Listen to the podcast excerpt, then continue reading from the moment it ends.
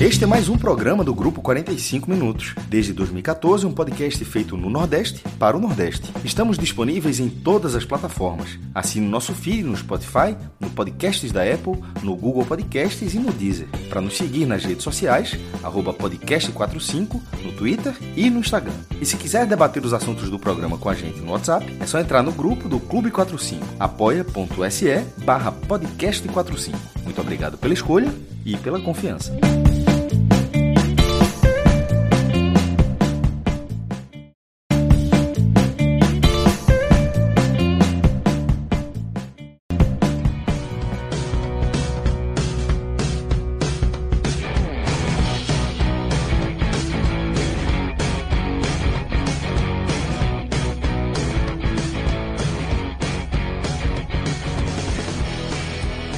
Fala galera ligada no podcast 45 minutos. Estamos começando aqui mais um programa, mais um programa especial desse domingo, extraído da, da nossa live, tanto na Twitch quanto no nosso canal no YouTube, onde a gente analisou. Obviamente, começamos com a vitória do Fortaleza, a ótima vitória do Fortaleza por 5 a 1 Eu estive nessa parte do programa com Thiago Minhoca e com Rodolfo Moreira Neto.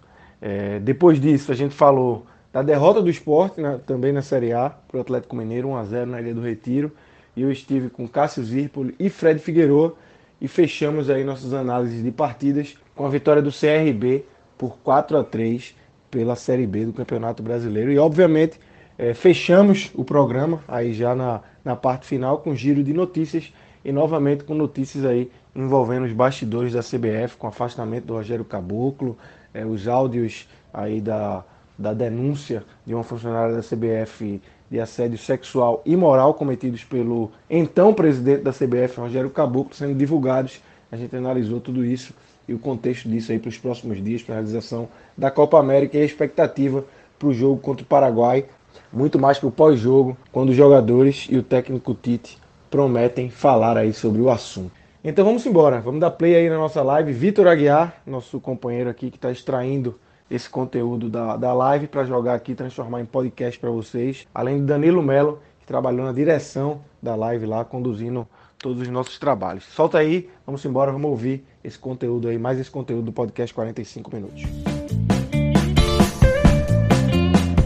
Vamos começar aqui, Minhoca. É, só lembrando aqui, a gente vai falar sobre o jogo do Fortaleza, depois a gente fala sobre o jogo do esporte, a derrota do esporte, também sobre o CRB, faz um giro aí de notícias. Acho que as notícias é, não fogem muito do, dos acontecimentos aí da CBF, Seleção Brasileira, Copa América, que tem movimentado bastante a semana. Mas vamos começar com a grande vitória do dia aí, é a grande, é uma vitória espetacular do Fortaleza sobre o Internacional, um 5 a 1 imponente. É, o Internacional teve um jogador expulso, mas enfim, Fortaleza já era é, imponente naquele momento. É óbvio que é, o placar elástico talvez foi construído por conta disso também, mas assim, o Fortaleza jogou para ganhar desde o primeiro minuto de jogo e jogou para ganhar bem desde o primeiro, primeiro, minuto de jogo, né? Como é que você viu? Quatro análises inicial desse 5 a 1 aí do Fortaleza contra o Internacional, Thiago Minhoca. Então, fala Lucas, Rodolfo, todo mundo está acompanhando aqui a nossa live também podcast, para quem está escutando só depois. É, olha, foi um jogo, mais uma vez, né? Um jogo que convenceu, mais um jogo que assim, o torcedor do Fortaleza está em êxtase, assim. E aí, cada jogo que passa, que o cara não. Tem que estar, né? Cara... É o momento de estar. Pois é, o cara está cada vez mais se animando. E cada vez mais estão marcando o João Grilo, né? Porque o João Grilo disse que era desnecessário, uma aposta desnecessária. Falou é. e aí agora tá tomando, né? Porque, enfim, João, cara, como é que o João não vai, né? Obviamente. Tanto é que o João tá tentando fazer a reserva já. Já começou a meter um tipo. Fortaleza é grande favorito contra o Ceará na quinta-feira já está tentando dar aquela salvada também. Mas, assim, mais uma vitória importante. E vou trazer a primeira estatística aqui curiosa. O Fortaleza está terminando essa segunda rodada da Série A na liderança. Claro, o Flamengo não jogou, mas desde quando eu faço o levantamento de 2003, ou seja, dos pontos corridos para cá, eu sempre faço a, a classificação de acordo antes de começar a próxima rodada. Como o jogo do Flamengo com o Grêmio não tem previsão, então, assim, quando eles jogarem, aí o Flamengo já pode estar em segundo, em quarto, em primeiro tudo muda. Então, eu gosto e muito mesmo de ter assim, a classificação... teria que, teria que ter um resultado muito bom contra o Grêmio, né? Mesmo que... É, exato. Por exemplo. Uma goleada, né? Tentar fazer uma goleada. Mas mesmo assim, mesmo assim, até porque eu acho que a classificação, mesmo com os jogos adiados ou antecipados, dá a impressão de fato do que é que está acontecendo no campeonato. Claro, é início, mas essa foi a 14 vez que um clube nordestino na Série A liderou em algum momento a Série A, certo? E aí eu vou trazer aqui as 14 vezes que isso aconteceu. O esporte foi a equipe nordestina que teve mais lideranças na Série A. Foram cinco vezes, e essas cinco vezes foi em 2015. Na primeira rodada, na terceira, na oitava, na nona e na décima rodada, o esporte conseguiu a maior proeza dentre os nordestinos, cinco vezes liderando alguma rodada da Série A. O Vitória teve duas vezes, na primeira e na segunda rodada, em 2009. O Santa Cruz teve duas vezes, em, na segunda e na terceira rodada de 2016, e a torcida do Santa sabe que depois daquela. Chamaram, compararam com o é, Leicester. É, daquela liderança é, aconteceu o que aconteceu. O Bahia teve duas vezes a primeira rodada de 2017 e a primeira rodada dessa temporada agora de 2021. O Náutico teve uma vez a segunda rodada em 2008. O Ceará teve uma vez a primeira rodada em 2019. E o único do G7 que não tinha né, é, ainda uma liderança era o Fortaleza, que conquistou hoje, a, na segunda rodada, a liderança da competição. CSA, América de Natal, não conseguiram nenhuma vez essa liderança. Isso eu só estou pegando pontos corridos para que não confundam, certo? E aí vamos entrar no jogo. É, para essa partida, a equipe do, do Fortaleza, né, o Voivoda, estabeleceu ali poucas alterações se a gente for comparar com o time que jogou contra o Atlético Mineiro. Não jogou o Elton Paulista, ele colocou David com o Robson, né? O Robson jogou com o Elton Paulista lá na, na estreia. Na direita não jogou o Guedes, quem jogou foi o Pikachu, que foi o grande nome da, do jogo da estreia. E a outra troca foi no meio, né? O Ederson não jogou e quem jogou foi o Jussa com o Felipe. No, jogo, no primeiro jogo acabou sendo uh, o, o Ederson juntamente com o Felipe. E ele manteve. Me parece agora que a gente começa a ver um desenho mais estabelecido para esse Fortaleza. Possivelmente mesmo vai ser usado mais vezes esse 3-5-2, né? Três jogadores ali na linha defensiva, cinco jogadores no meio de campo, com o meia mais avançado que geralmente é o Matheus Vargas, e os dois atacantes na frente. Com essa formação, deu para ver que o Fortaleza, logo nos primeiros minutos, era algo que, como você estava dizendo, Lucas, já era um time organizado, sabe? Já era um time que sabia o que queria fazer, não tinha, não se precipitava, não pegava a bola e jogava para frente, sabe, a esmo, e vamos ver qual é. Então era uma equipe organizada. E o Internacional, que a gente já tinha, acho que a gente tinha relatado aqui durante a semana, os meninos falaram, né, daquele jogo do Vitória, que não jogou bem. O Vitória foi até, é, por muitos que é, falar, até que foi beneficiado internacional, porque o Vitória teve Já um desde domingo, marcado. Desde domingo. Eu vi os três jogos do Vitória. É, coincidentemente, eu trabalhei. Na verdade, não. Eu, eu, eu vi o jogo de esporte contra o Vitória e fiz o telecast do, do Vitória contra o, contra o Internacional. E agora é, vi o jogo novamente, que eu estaria nesse telecast aqui. o Internacional, já desde o segundo tempo do jogo contra o esporte, já bem mal. E o jogo contra o Vitória todo mal. E Isso. agora, bem, mas assim, Vitória, é, Fortaleza imponente. É, e aí eu acho que é o ponto mais importante. Ah, você pode analisar pelo lado do Inter. Ah, o Inter não jogou nada? Não jogou nada mesmo. O Inter foi uma equipe muito frágil. Mas o Fortaleza, quando você olha para o time do Anderson Moreira, ou por vezes alguns times mais limitados, é, não, não conseguiria se impor tanto assim. Porque se fosse um time apático, tipo, fiz um a zero e tá bom, sabe? Vamos esperar os caras. Não, Fortaleza sempre teve a tranquilidade de construir a jogada, sempre foi um time consciente, e é por isso que eu acho que é a grande diferença que o torcedor fica mais animado. Porque você vê um time sabendo se comportar com a bola. Por exemplo, na, daqui a pouco eu vou falar sobre uma jogada de um gol especificamente. Você vê que é um time todo bem antenado, tá, sabe o que está fazendo com a bola. E aí vem o primeiro gol, né? Uma jogada exatamente o gol do. Agora, eu tenho até que ver aqui, foi, foi tanto gol hoje, mas o primeiro gol foi do, do, do, do Tite, né? Uma falta batida pelo Crispim, uma falta muito bem batida, aliás. O Lomba faz uma grande defesa, o Tite pega o rebote e faz o gol. Uma jogada que até demorou ali uns 4, 5 minutos até para confirmarem, né? Por conta uh, da, da posição do Tite, né? O Tite até ficou lá com as mãos rezando lá, juntou as mãos para rezar e o sol atrapalhou também o VAR, viu? Eu acho. É, foi, foi verdade, porque tinha ali, acho que era uma perna dando condição e o Isso. sol ali não, não, ficou, não deixou muito claro, acho que para o VAR fazer a, a métrica ali do, do, impedimento. E depois, assim, em termos gerais, assim, o, o Internacional não causou tanto perigo. Eu não lembro do Internacional ter, pelo menos no primeiro tempo, causado uma. Eu acho que nem finalizou, se eu não me engano. Acho que terminou o primeiro tempo sem o Internacional finalizar no gol do Fortaleza. E aí, claro, teve a expulsão, né, no, no final ali do primeiro tempo. o jogador que até primeiro assim eu tive a sensação de que ele não fez nem com intenção. Aliás, eu acho que ele não fez com intenção, o jogador, o zagueiro do, do Internacional, né? O, acho que é Pedro Henrique, né? Foi o zagueiro que foi expulso, se eu não me engano. E eu acho que ele é, foi imprudente, foi imprudente. Me lembrou muito, acho que os torcedores do Fortaleza vão lembrar, uma entrada do Juninho no Sobral, no clássico, acho que do ano passado, que ele também levanta muito o pé na imprudência, acaba acertando o Sobral e acertou até bem mais do que o, o Robson, né? O Robson levou ali uma pesada no pescoço. E depois desse gol, aí vem a falta, logo depois da expulsão, vem a falta, mais uma vez o Crispim, que para mim está sendo um jogador fundamental hoje com o Voivoda, coloca na cabeça do Robson, que nem estatura tem, para fazer o 2 a 0 na primeira lambança da defesa do Internacional, uma defesa totalmente aberta ali, e com muita facilidade o Robson fez o 2 a 0 Aliás, Robson, cabe destacar, apesar das cornetadas do, do, do Fred, e eu concordo, boa parte, porque por vezes, vou te falar, o Robson tem uma mania de perder gol incrível, mas é o principal jogador até agora em participações de gols do Fortaleza. São seis gols marcados e cinco assistências.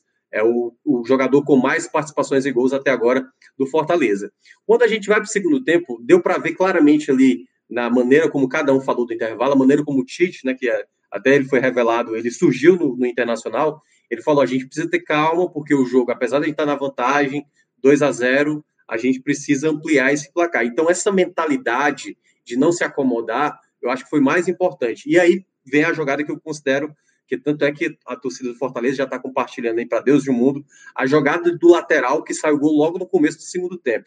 Aquele tipo de movimentação, Lucas, duas semanas atrás, eu acho que na sexta-feira retrasada, essa sexta-feira, a outra sexta-feira que passou, é, teve uma entrevista com o Matheus Vargas, né, para o jornal o Povo, no Esportes do Povo, e ele chegou a falar sobre determinados lances. E ele falou sobre isso. Na hora de um lateral, ele pede para que todos os jogadores se movimentem para dificultar, né? E tem que ser sem parar, tem que ser sem parar até abrir a possibilidade. E foi nessa que o Pikachu apareceu livre para o lateral batido pelo Tinga encontrar ali e acertar mais um belo chute, né? O, o, Pikachu tem, é um jogador que acerta muito bem na bola e fazer o 3 a 0 E ali, pronto, ali praticamente foi o, o, o nocaute, né? Porque depois o Fortaleza encontra o quarto gol.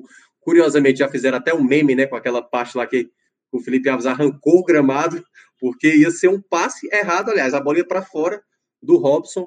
E aí o, o, zagueiro tentou cortar e fez uma pichotada, colocou para dentro. Bizarro, bizarríssimo bizarrice. Foi lance assim que, quando você olha, tipo assim, que muita gente fala assim: ah, Fortaleza fez 6 a 1 no Crato, fez 6 a 0 no Icasa, meteu 5 no, no. Eu acho que foi 6 também no Atlético Cearense. Quando chegar na Série A, não, pô, não vai ter. Aí vai lá e, e você vê o Internacional jogando. Teve um comentário aqui parecido. já. Acho que foi é. Paulo Carol, inclusive integrante do clube. Ele falou brincando, é. exatamente isso. Ah, fazer seis no Cearense é fácil, quero ver na Série A. Risos. É, exatamente. E, e, não foram seis, né? Foram cinco, mas. É, não, mas você tá vê que... meu amigo, o cara pode falar o que ele quiser hoje, meu. Deixa o cara. É, pois é.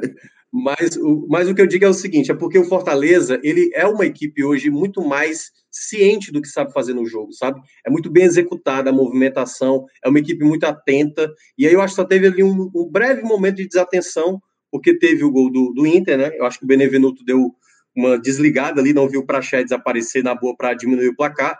Só que é bom lembrar, minutos antes, o próprio Benevenuto salvou uma oportunidade muito boa, em que eu acho que era o, o eu acho que era o Yuri, ele chegou já para bater, o Benevenuto chegou travando já no finalzinho ali, mas era um jogo que, assim, o Fortaleza, quando tinha a bola, tinha muita chance de, de ampliar o placar. Teve uma escapada que foi com o Tinga, o Tinga poderia ter batido no gol, tentou dar o passe, o passe saiu errado, perdeu ali a chance de fazer o quinto gol, depois vieram as trocas, entrou o Elton Paulista, e já no final, né, saiu o gol na jogada do Luiz Henrique, que também tinha entrado no segundo tempo, para o gol do Elton Paulista. Então, assim, não vou entrar tanto assim no jogo, porque foi um massacre mesmo. Quando você olha, você não, assim, para quem olhava antes de começar o campeonato, ou até para quem olhava para o começo da temporada e falasse, Fortaleza vai na segunda rodada pegar o Internacional, vai meter um 5 a 1 e vai ser barato. Vai ser barato. E foi barato, de fato. Então, assim, Fortaleza foi bem superior, mais um jogo muito bom do, do Fortaleza nessa Série A vai agora enfrentar o esporte na próxima semana, só que no meio aí, né, vai ter o duelo contra o Ceará, um duelo muito importante, que o Fortaleza pode ainda ganhar uma quantia significativa. Então, uma vitória muito importante, a equipe está mostrando muita solidez, Mas, né, como diz alguns torcedores, cada passo a seu tempo, que a gente sabe que Série A, por mais que você largue bem, tem que estar tá mantendo ali sempre a atenção, porque uma hora as coisas podem acabar saindo do controle. Ô, Minhoca, antes de eu, de eu acionar Rodolfo aqui, só porque tem uma pergunta direcionada para você aqui, é, do Tarcísio, Tarcísio Xavier, que está sempre aqui, figurinha carimbada, é. É, só no 45. Ele pergunta: o peso da, da expulsão, é, qual o tamanho? Assim, é, é médio, grande, para a goleada, não para a vitória, mas uhum. para o elástico de 5 a 1 do Fortaleza.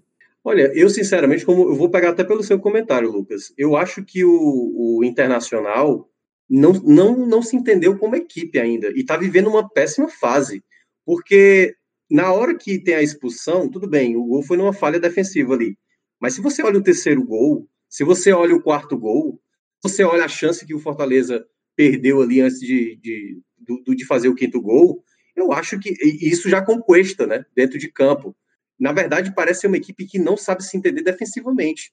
Era com muita facilidade. Então, não acho que foi por conta de jogador a menos. A equipe do Inter estava lá e a equipe não tinha nem organização de atacar e se defender. Era uma equipe muito exposta. E o Fortaleza, muito consciente. Sabia onde a bola tinha que ir, era a bola no David, era a bola no Robson, e sempre a jogada saía certa. Então, assim, o Forta... bastou ser uma equipe organizada contra esse Inter.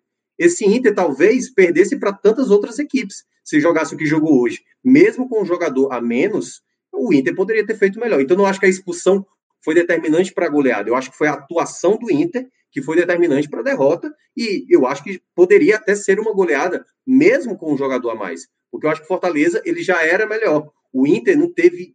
Eu acho que teve ali, acho que 10 minutos ou 15 minutos no máximo de uma possibilidade de animal quando fez o, o primeiro gol, mas eu não acho que a expulsão foi fator determinante. Eu acho que Fortaleza foi, foi superior, o Inter apático demais, demais. Eu falei, olha, eu já vi o Inter desse jeito aí quando foi rebaixado.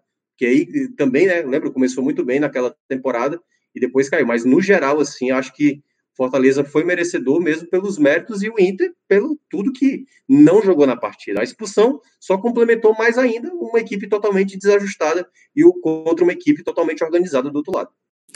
Rodolfo, é, seja bem-vindo agora aqui para falar do Fortaleza. Como é que você viu qual é o potencial? É, como é que você analisa aí esse 5 a 1 do Fortaleza, essa vitória aí é, espetacular do Fortaleza no Castelão?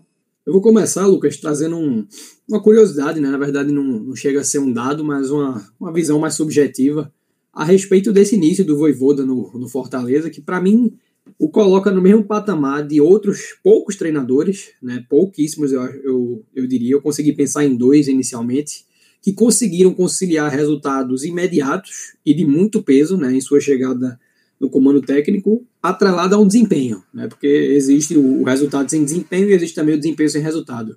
E pensando né, em quem conseguiu fazer isso, eu acho que o Voivoda ele vai rivalizando com o Guto Ferreira de 2020 no Ceará, só que talvez né, o, o fato do Guto ter chegado em meados de março no Ceará e ter eclodido né, a paralisação do futebol em função da, do início da pandemia do coronavírus no Brasil, é, tira um pouco né, dessa, desse viés de um, um, início de trabalho, mas quando ele de fato começou é, a ter uma maratona de jogos, rapidamente conquistou a Copa do Nordeste.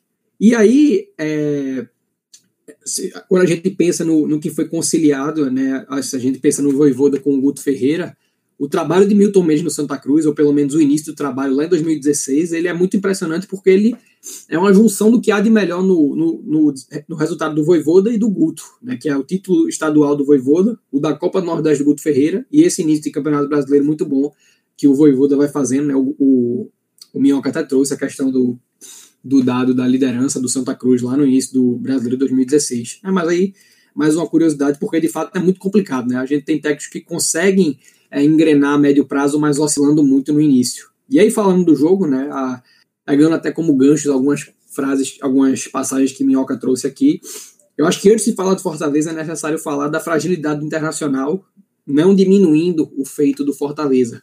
Mas é assim, o Internacional confuso, sobretudo na estratégia, né? Porque foi. Uh, quando você olha a escalação e a decisão do Internacional de poupar, pensando na Copa do Brasil, o time misto ele não, não, não chega a ser incomum, mas o fato do Internacional ter utilizado vários garotos, ou alguns que não chegam a ser garotos, né, que não tiveram minutagem sequer no Campeonato Gaúcho, é muito assim contraditório. Eu vi uma frase no Twitter que para mim resume isso, né? Porra, o cara não tem condição de jogar contra o Aimoré, mas tem condição de jogar contra o Fortaleza. E é exatamente isso, né? A gente viu o Internacional que não conseguiu apresentar absolutamente nada ao longo dos 90 minutos. Isso, isso é, para mim é necessário frisar.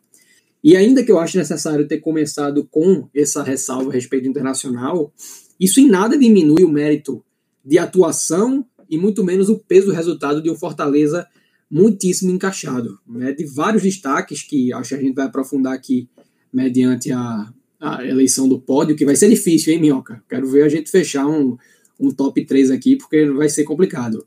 Mas o que eu queria destacar são expedientes que a gente vai se familiarizando à medida que o trabalho do Voivoda vai sendo desenvolvido. O primeiro é a questão do Tinga, né, como um, um terceiro zagueiro, uh, e assim, é algo que vem funcionando muito bem tanto na parte de construção, né, desde a saída de bola, como também defensivamente falando.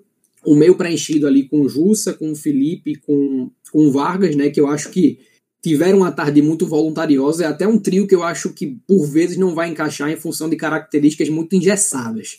Né, não, não, não, tem muita diferenciação no, no assim, na, na característica construtiva mesmo, mas hoje funcionou bem em função de, da disposição que, ambos, que os três demonstraram. É, o Crispim caindo pela esquerda ali, auxiliando o David, que, porra, funcionou e muito bem até. Né? Na direita, o Pikachu e o Robson funcionando como um jogador de mais mobilidade, né? diferente do que é o Wellington Paulista quando está em campo. E aí, da mesma forma que eu achei necessário é, falar da fragilidade do Inter, é importante a gente falar da expulsão do Pedro Henrique, não para falar a respeito de como o Fortaleza construiu o resultado, mas para assim, construir o alargamento do resultado, né? a possibilidade do, do, do resultado ter virado o que de fato virou. Só que ao mesmo tempo é, se torna essencial a gente ponderar, Lucas, que o Fortaleza já tinha conseguido encaminhar o resultado sem a vantagem numérica, né? com 1 a 0 construído na lei do ex do Tite, né? Inclusive estava no meu cartola, eu botei com base nisso. Olhei assim, opa, aqui, aqui vai dar bom. Vai, perdoai. Perdoai, pai. Mas enfim, vai. e o que aconteceu, assim, foi um segundo tempo de absoluta imposição no Internacional, porque, na verdade, a tendência era que acontecesse um, um certo comodismo, né? Não, já tá 2 a 0 estamos com um jogador a mais, então vamos segurar aqui, porque tem um jogo importante na quinta-feira, é, um jogo importantíssimo, inclusive, mas não, a gente viu um Fortaleza que jamais é, se refreou em função disso, e, assim, para mim, três coisas evidenciam a, o, o quão mal vem internacional, né? A fragilidade, que já vinha sendo demonstrada antes mesmo é, do, da expulsão, uh, o abatimento, que eu diria ter sido evidenciado em função da, do momento da expulsão, e o atordoamento né, que aconteceu e que para mim tá, são três coisas que o gol contra lá do, do Zé Gabriel é, acabam colocando assim numa evidência muito difícil de contestar, né? Fragilidade, abatimento e atordoamento. Para mim sintetizam o que foi a exibição do Internacional, não em recortes do jogo, mas ao longo do jogo como um todo, e em alguns momentos, assim,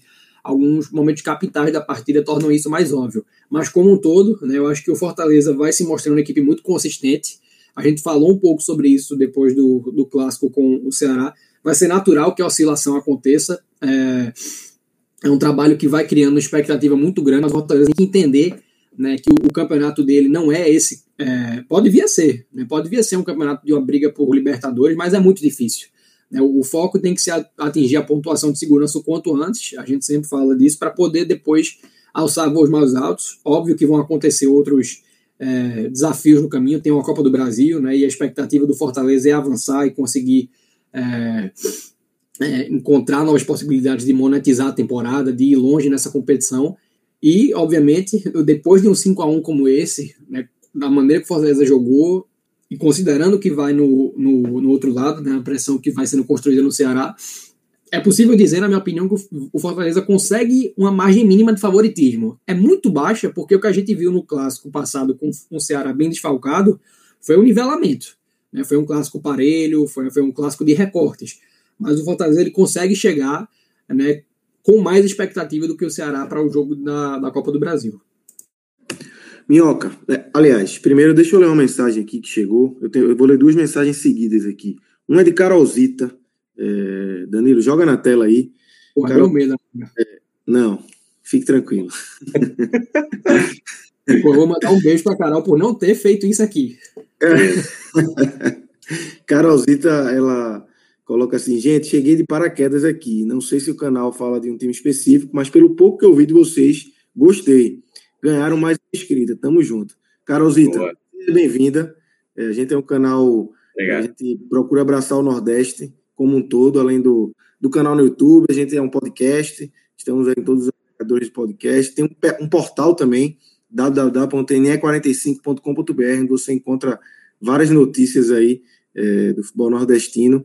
E a gente está sempre aqui com lives diárias. Então, chegue junto, você vai ser muito bem-vindo aqui nas nossas, nas nossas lives. Participe bastante aí, que você. É, a gente vai, vai dar um espacinho aqui, vai estar sempre lendo aqui as mensagens da, dos, dos nossos, nossos ouvintes, nossos telespectadores agora, né? Nossos internautas telespectadores agora. E, Minhoca, a segunda mensagem aí vai para você e vai para Rodolfo também. É de novo do Paulo. O homem está focado aqui na, na participação. Ele pergunta sobre o Voivoda. Tá feliz. Você coloca, é, você coloca ele, é, se ele ainda é considerado um aposto, se ele já, já pode colocar ali um selinho de treinador realidade é, desse momento do futebol brasileiro. E aí você, Pronto. você pode falar do Voivoda aí também, né? Sim, é, esse ponto que eu queria até destacar. É, cara, assim, depois que você mete 5 a 1 no Inter, caramba, sabe assim, já que o, cara acabou de chegar, campeão não, cearense. do Inter perde, do é, até agora não perdeu para o Ceará, né? Assim, eu acho que para fechar com a perfeição é se conseguir realmente a classificação na quinta-feira. Aí o cara chega assim, tipo, é, com aquele, bota aquele óculos, né, do, do né, que, que a galera bota lá quando. Porque aí seria, seria o melhor começo, talvez, de um treinador, cara. Porque, assim, do, do, do que eu lembro aqui no futebol cearense, o Guto ele chega, mas o Guto ele perde o primeiro clássico. Eu lembro que o Guto chegou a perder o clássico. Muita gente até dizia, ah, se não ganhar a Copa do Nordeste, o Guto já chega ameaçado na Série A, que eu achava até um absurdo na época. Então, assim, eu acho que o trabalho do Voivoda, ele vai se mostrando cada vez mais consistente. E até para destacar esse ponto que, que é muito importante, que alguns torcedores até já estão sabendo disso. Porque o cara olha, tipo assim, velho, a gente está em primeiro, cara. A gente está em primeiro lugar e a gente venceu o Atlético Mineiro lá e o Inter aqui de goleada. O cara olha, o cara, o cara nem acredita. Então, assim, ele, ele, ele acha que ele tá sonhando. Então, ele, tipo assim, cara, a gente tinha uma expectativa alta com o treinador, mas a gente não esperava que fosse tão acima assim, do, logo, de, logo de, de cara, sabe? Aí eu acho que nesse cenário, é por isso que eu, eu deu para ver muitos do, do Fortaleza, mais de é, buscando a humildade nesse momento. Não, peraí, galera. Tipo assim, primeiro jogo, segunda rodada, seis pontos importantes. O importante agora, jogo na quinta, foco na quinta, classificação e depois pensar no esporte na, no, no próximo final de semana. E eu acho que é compreensível isso, porque vai ter um momento que esse tipo de, de, de você tirar o melhor do time, o time jogar empolgado, o time jogar. Vai ter um momento que as coisas vão sair um pouco do trilho, que você vai criar chance e vai perder, que o adversário vai talvez jogar melhor do que você, que você não vai se apresentar tão bem.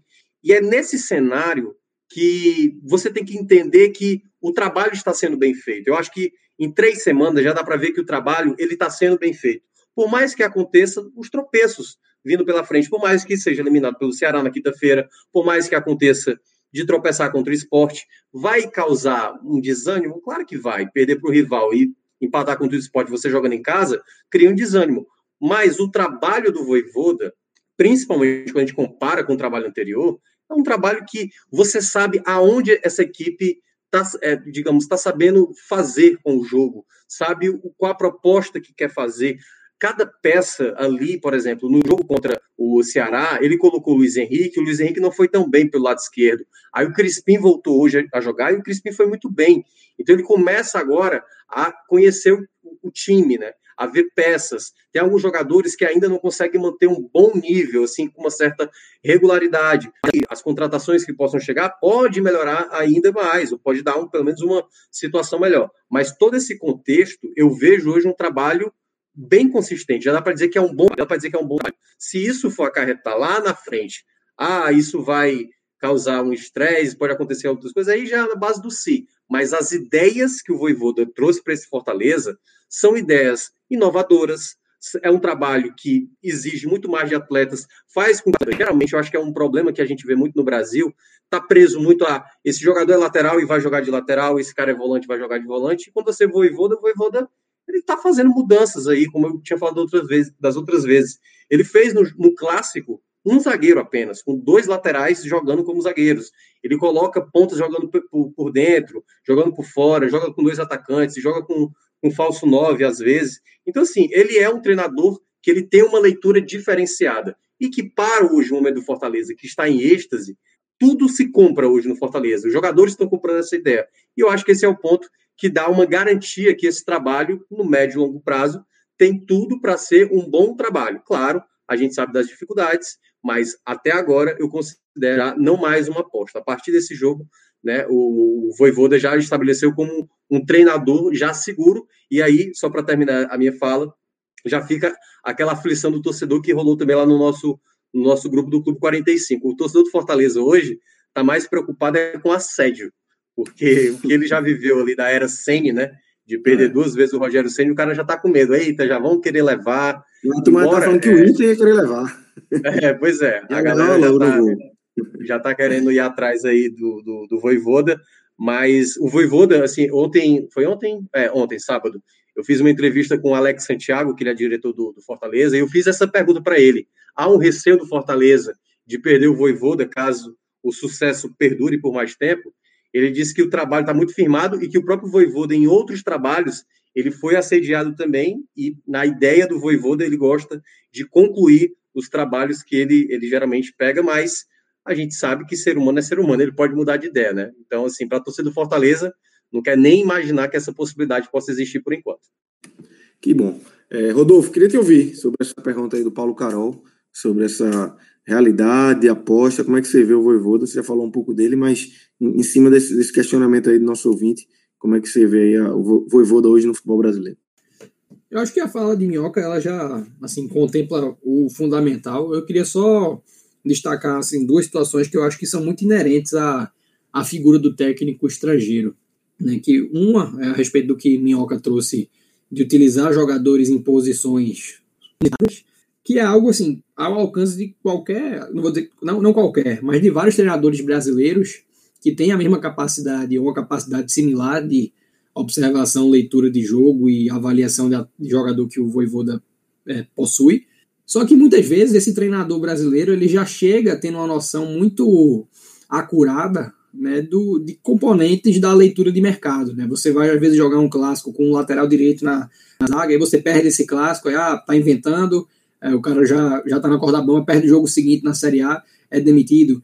E por vezes, né, o, o treinador de fora ele chega sem esse receio né, de, de perda de mercado, porque é, o mercado dele muitas vezes já está consolidado em outros locais, então se ele for demitido no Brasil, fechou uma porta aqui de repente, mas não significa que outra não vai se abrir, já que a gente está começando a ser mais receptivo a esse profissional estrangeiro. Então, essas decisões corajosas do Voivoda, eles tal, talvez esteja muito associada a nacionalidade mesmo, o cara chegar sem esse receio de, ah, é, eu não, eu não, não vim aqui pensando em, em, prolongar minha estadia em mais um mês ou dois, eu vim aqui para tentar fazer o melhor e extrair o melhor, e aí ele consegue né, diferenciar é, a, o que o jogador consegue entregar numa função, né, não uma posição. O Ting é lateral de posição, ele se define como lateral, mas ele tem funções que podem é, credenciá-lo a jogar como volante, como zagueiro, como ele vem fazendo, e é uma decisão de coragem né, que o treinador tem, e muitas vezes essa coragem é refreada por questões de empregabilidade mesmo.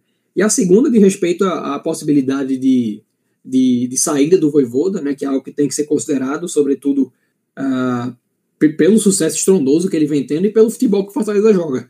Eu acho que até o, o, o ponto trazido a respeito da receptividade para os treinadores que vêm de outros países, né, que está virando, um, de certa forma, um modismo, é um ofensor, né, porque o cara olha, esse cara é gringo, esse cara está fazendo Fortaleza jogar, e ao mesmo tempo tem uma vertente interessante que é o Fortaleza ter, ter olhado assim, pô, a gente não está conseguindo, a gente não vem conseguindo, sempre que o Rogério Ceni sai, encontrar uma solução nacional ou que consiga lidar com a pressão né, de ser o, o, o, o treinador para substituir o Rogério Ceni, que é algo que tem seu peso, ou porque a gente não tem de fato encontrado alguém que consiga é, pegar o legado do Rogério Ceni e traduzir numa, numa nova forma de trabalhar. Aí o Fortaleza olhou para fora, né, o, o Marcelo Paz até deu uma entrevista citando grandes nomes do, do futebol europeu, né, grandes ex-jogadores como Alessandro Nesta, zagueiro, é, que, que foram oferecidos ao Fortaleza e ele atuou numa linha de trabalho que ele julgou mais coerente e acabou chegando no Voivoda. Então acho que o Fortaleza ele tem que pensar, obviamente, considerar o cenário de saída do treinador, mapeando possíveis substitutos, que acho que foi sempre algo que acabou falhando no, na condução do trabalho do Ceni, mas sem assim um receio de perder o Voivoda na próxima semana. Né? Tem algo que o Minhoca falou, eu acho que é até meio irresponsável para um treinador que está conduzindo um, treino, um, trabalho dessa magnitude é, de resultados e de, de, desempenho sair por qualquer coisa. Né? Eu acho que o Voivoda ele não sairia somente pela questão financeira, até porque seguramente é bem remunerado no Fortaleza, e até pensando em se estabilizar como um técnico recorrentemente procurar no futebol brasileiro, fazer uma campanha de, assim completa com Fortaleza, né, que leve Fortaleza para outro patamar de disputa, vai abrir muito mais, muito mais portas do que é, abandonar o Fortaleza numa décima rodada ou numa décima quinta rodada para salvar é, um internacional de um rebaixamento. Porra, aí eu posso, aí eu posso mandar um beijo para Vitor Vilar.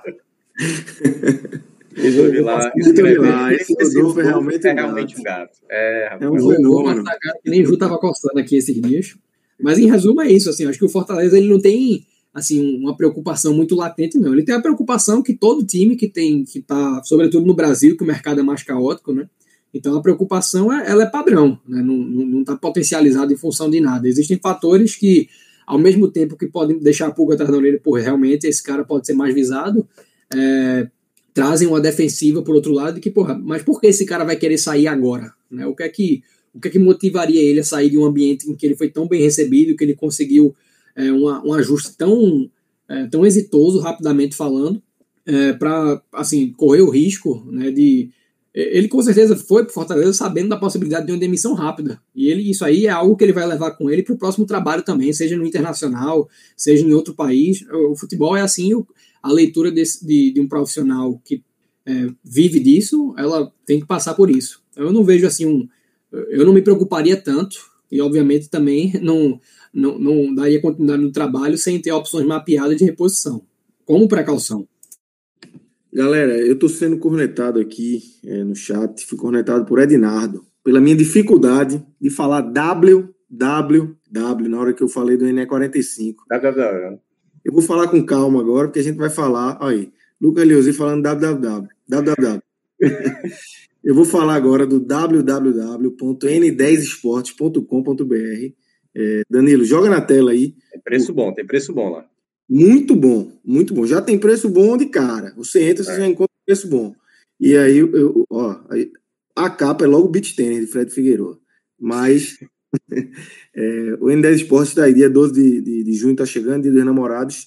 Tem um cupom específico aí para o dia 15% de desconto. Você usa Namorados 15 e você vai em todo o site aí você tem, tem esse desconto, você tem uma entrega muito rápida. Essa é uma das premissas do N10, porque é, é aqui no Recife, então atende muito rápido o Nordeste, tem um centro de distribuição também em São Paulo, que atende o restante do Brasil.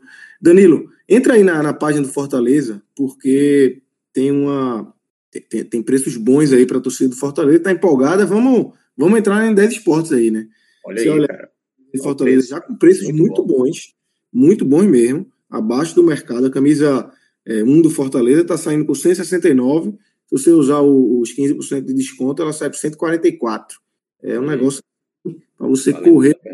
As outras também, essa outra camisa aí é espetacular. Essa camisa aí eu acho linda, linda, linda.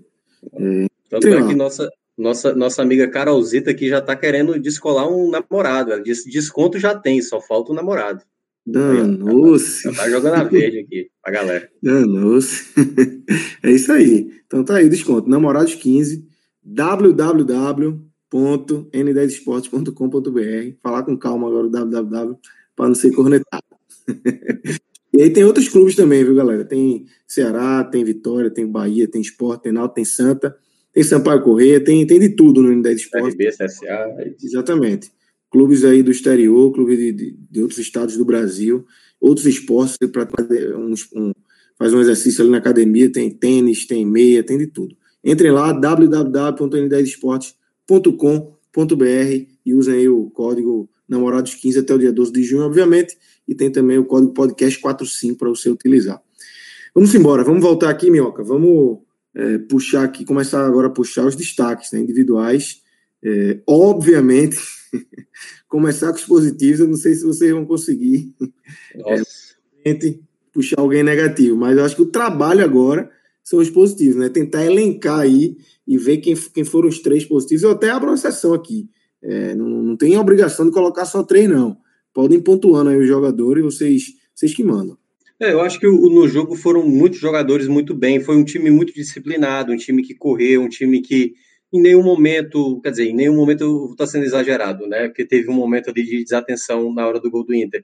Mas foi um time que, quando viu que, por exemplo, é, é curioso, acho que foi um ponto que a gente esqueceu também sobre o Voivoda, tem treinador que não sabe o tempo da troca, né, Lucas, por vezes e Rodolfo? Porque assim, o jogo o jogo tá pedindo uma troca, o time caiu de rendimento, teve um momento ali que o Inter começou a crescer, aí ele percebeu, vou colocar já o Elton Paulista e Romarinho. Aí já mudou um pouco o panorama, porque. Sobretudo agora, né, aqui você pode fazer cinco, aí ficou uma coisa que ainda mais. É isso.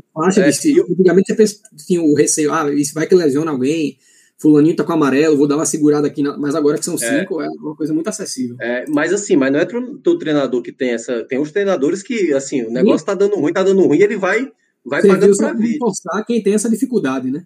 É, exatamente. E por vezes, assim, para quem tá olhando de fora, consegue notar, tipo, caramba, time está sendo dominado, por que, que o cara não está vendo alguma alternativa? E, e, eu acho que ele também leu em determinados momentos ali, claro, o jogo estava tranquilo, apesar de, estar tá no 4 a 1 mas na hora que ele deu ali a resposta, colocou o Romarinho, colocou o Elton Paulista, eu acho que também foi importante. Mas, cara, para elencar assim, foram vários jogadores muito bem. Assim, o meu primeiro, assim, eu vou colocar um jogador que eu acho que, assim, depois desse jogo, para mim, ele é titular.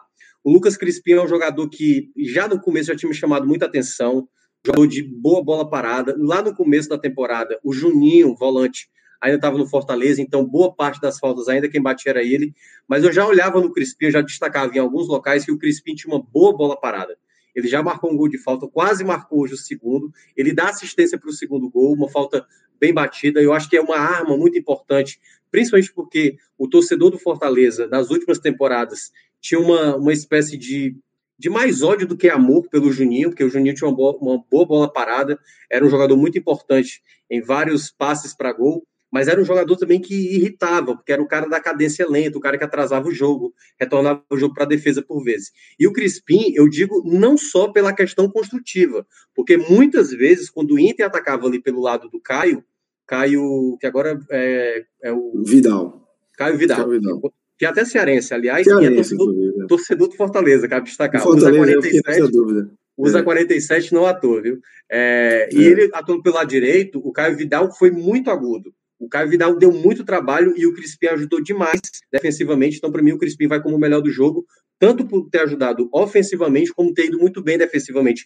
Geralmente se pensa como um meia, como ele, ah, vai dar, vai ter uma dificuldade para marcar, mas eu acho que ele foi muito bem e para mim hoje ele é titular nessa formação de 3-5-2, o ala esquerdo tem que ser ele. Outro jogador que também me chamou muita atenção, que vai entrar nesse meu pódio, é, eu vou ficar com o Tite mais uma vez. O Tite é um zagueiro de muita tranquilidade, é, é, é o zagueiro que o Fortaleza precisava, por, assim, por vezes, porque o Wanderson, por vezes, quando era acionado, o Jackson, né, que se machuca demais, ainda está machucado, é, o, o, o, Tite ele tem uma, uma leitura de saída de bola que o Quinteiro, por vezes, não tem tanto, sabe? O Benevenuto até tem, assim, um passe em profundidade muito bom. Mas o Tite, ele sabe o tempo da jogada. Tem vezes que ele trabalha a bola ali na saída de bola com o Felipe Alves, que é muito no tempo certo, sabe? Na hora de dar o passe, na hora. Ele até errou lá contra o Atlético Mineiro. Mas eu acho ele um zagueiro muito experiente. Eu acho que acabou encontrando um muito firme por ali. E aí a minha terceira opção, caramba, é agora a parte difícil, assim, porque eu ainda vou fazer um pódio com três mesmo, apesar de ter muitos jogadores que dá para se destacar. Tipo, os que não vão entrar na minha lista, mas que foram bem. Jussa, Pikachu, Robson.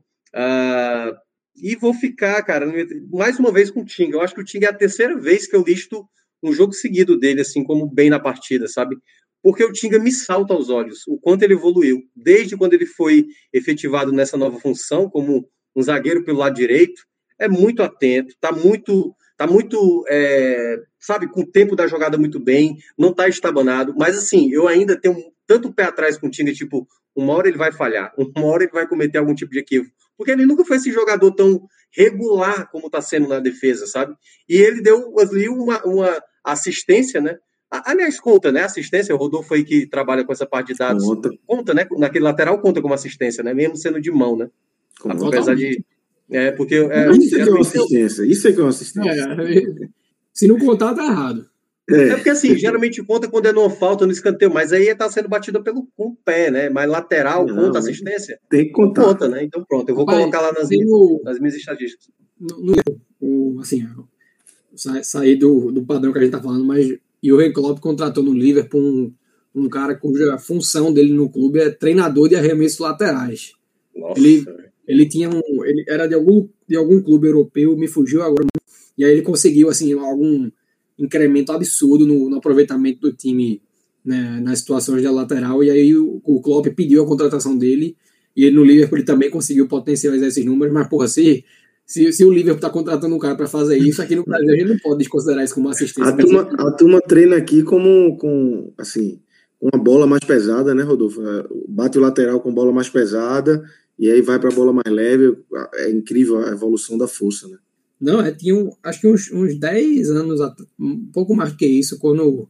Acho que em 2008, no ano que o Grêmio foi, foi vice-brasileiro, tinha um lateral lá que depois jogou no Flamengo, Anderson Pico, o nome, que ele tinha um, uma, uma, técnica que era assim: ele jogava a bola para cima e na hora do arremesso ele pegava de volta e o arremesso saía. Na, assim, foi o precursor do chuveirinho aqui no Brasil, eu diria, porque era surreal a força que ele botava no lateral. A bola Aí, saía da intermediária. olhou e Cuca se apaixonou, né? É. Cuca bom. O Cuca se apaixonou, né? Vai, Minhoca, finali para finalizar Não, aí. Pois é, aí são esses meus top 3, né? O, o próprio Crispim, o primeiro, o Tite, segundo, e o terceiro Tinga, mas destacar o Robson, né? Mais uma participação em gols. Eu vi até o um comentário aqui no, no, nosso chat do, de novo, do, do, do, nosso Paulo Carol, né? Acompanhando, dizendo que o, o Robson é engraçado, joga mal, mas sempre acha um gol, uma assistência, e é um pouco isso mesmo. O Robson é um cara que por vezes erra lance simples, mas está lá dando um passe, fazendo um gol e está sendo um jogador mais efetivo aí, né, com mais participações e gols na temporada. Então essa para mim vai a participação e depois eu vou fazer uma leve menção. O Rodolfo não sei se vai querer trazer mais alguém, mas uma menção de puxão de orelha para conseguir encontrar um jogador negativo pelo lado do Fortaleza. Vai, Rodolfo, tem os teus positivos e depois a gente abre com minhoca aí, esse puxão de orelha e depois você finaliza. Cara, Voivoda cabe no pódio?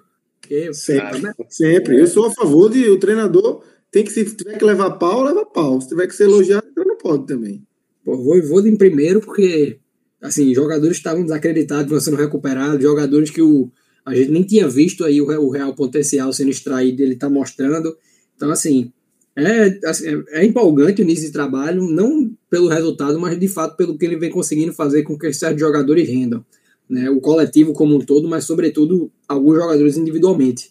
E eu acho que a análise do time passa diretamente pelo que Minhoca trouxe, cara, uma atuação assim muito harmônica, né? O Fortaleza foi um, um time que em todos os setores conseguiu fazer futebol, né? Conseguiu produzir futebol e teve recursos diversos sendo demonstrados. O lateral é o grande expoente disso, mas recurso técnico, né? No, no, no lance do gol contra ali, um contra um, né? Paciência, acho que até o, passe para o meio acabou não sendo a opção mais correta, acabou dando certo, mas assim, é sorte de, de, de time que está com, conseguindo fazer o futebol fluir. Mas se fosse para fechar um pódio de atletas, eu começaria com o Crispim, porque assim, é um, um jogador que está contribuindo em todas as fases do jogo, na bola parada contribui, seja com cruzamentos ou com cobranças diretas, e com a bola no pé também vai acrescentando. Eu, eu venho gostando muito do futebol do Tite, né? Fiz o, fiz o jabá aqui do, do meu time. Assim, a gente falou dele na quarta-feira, é um cara que passou muito tempo fora e a gente tinha dúvida, eu, eu particularmente tinha dúvida de como ele voltaria.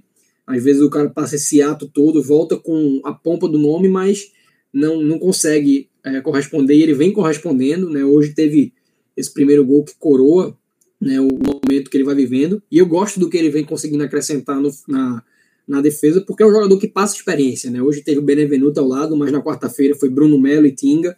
E para fechar, é, eu gostei muito, como eu falei, da, da atuação do, do trio do meio. Eu gostei do Felipe, gostei do Jussa e gostei do Vargas. Eu fico na dificuldade de escolher um porque eu não achei que foram jogadores é, que tiveram tanta participação, mas eles estavam, assim, foram jogadores que cobriram todas as partes do campo, né? Um jogo de muita voluntariedade. Se eu tivesse que escolher um, assim, para diferenciar, seria o Jussa, porque eu acho que é um jogador que, taticamente falando, é muito inteligente. É um jogador que tem a noção de, de que, em que espaços está ocupando. A gente viu isso, sobretudo, também na quarta-feira, é porque é, é muito paralelo, né? A gente vai fazendo uma construção das, das exibições para consolidar o momento. Então, eu fecharia com esses três. Eu acho que talvez nem seja o pódio é, mais vistoso, mas eu acho que foi um, um trio de atletas muito importante para o Fortaleza nesse jogo de hoje. Minhoca, quem é que vai levar o, o puxãozinho de orelha nesse domingo? Pois é, eu vou citar um dos que alguém vai é, acabou de elogiar, por exemplo. Eu não gostei do jogo do Vargas. Eu não achei. O Vargas, ele é um. Eu acho muito boa a dinâmica dele, por vezes. Mas eu acho que hoje ele recebeu muita bola boa e se atrapalhou em jogadas simples. Teve uma bola de contra-ataque que ele saiu na esquerda, e aí depois até foi marcado impedimento e tal. Mas ele deu um passe rasteiro que já era para ter dado passe, sabe? Teve bola que ele recebeu de frente, chutou errado. Teve bola que ele perdeu, que gerou contra-ataque para o Inter. Então, por vezes, eu, eu, eu senti ele um pouco desatento no jogo, sabe? O time estava concentrado e eu senti ele um pouco, assim, de todos que estavam em campo, foi o jogador que eu senti menos com o ritmo do jogo, sabe? Foi o jogador que eu senti mais disperso. E é o cara que ainda não balançou as redes, né? Não sei se isso está deixando ele mais ansioso de uma maneira geral, mas eu não, não, não gostei tanto da partida do Vargas. Eu vi gente citando também o David, mas eu acho que o David foi até bem, né? O David, na, na função dele, foi até bem, assim, comparado ao que ele era antes, ainda não está jogando tão bem, mas eu acho que o Vargas foi o jogador que mais é, se atrapalhou, se confundiu, acabou errando até com, com mais frequência do que outros jogadores que jogaram na partida de hoje. E aí, Rodolfo? É, você tem a réplica. e, e, e, quem. E eu queria também, se você tiver alguém para destacar negativamente. Tiver. Exatamente.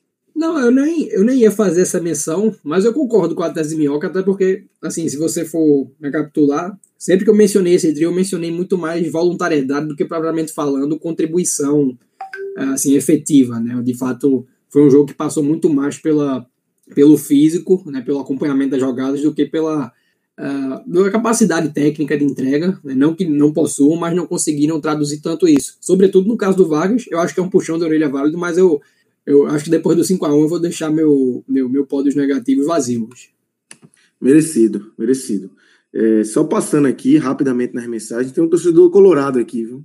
É, acho que é Leonardo. Agradecendo aí a turma Fortaleza, porque Leonardo do Brasil. Parabéns, Fortaleza, seu Colorado. Vim aqui agradecer essa goleada. Só assim para a diretoria internacional acordar. Então ele veio aqui, achou o podcast 45 minutos e deixou sua mensagem de agradecimento à torcida.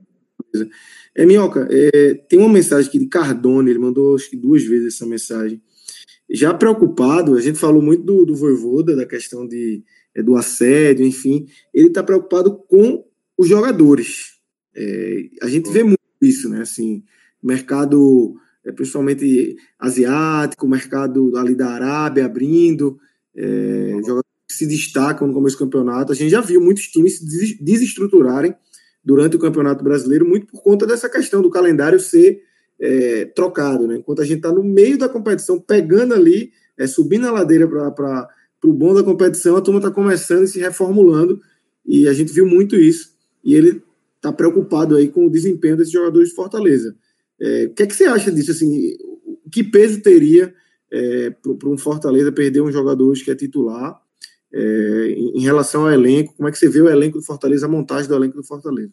É, eu vou falar a mesma coisa que eu falei antes. O Fortaleza, o elenco do Fortaleza, eu não considero um elenco fraco, mas eu não considero um elenco maravilhoso. Eu acho que para o campeonato que ele está disputando, é um, é um time é, mediano, um elenco mediano. Você tem jogadores ali que, que não rendem mais como antes, como é o caso do Oswaldo, que até está machucado, não, não foi listado hoje para o jogo.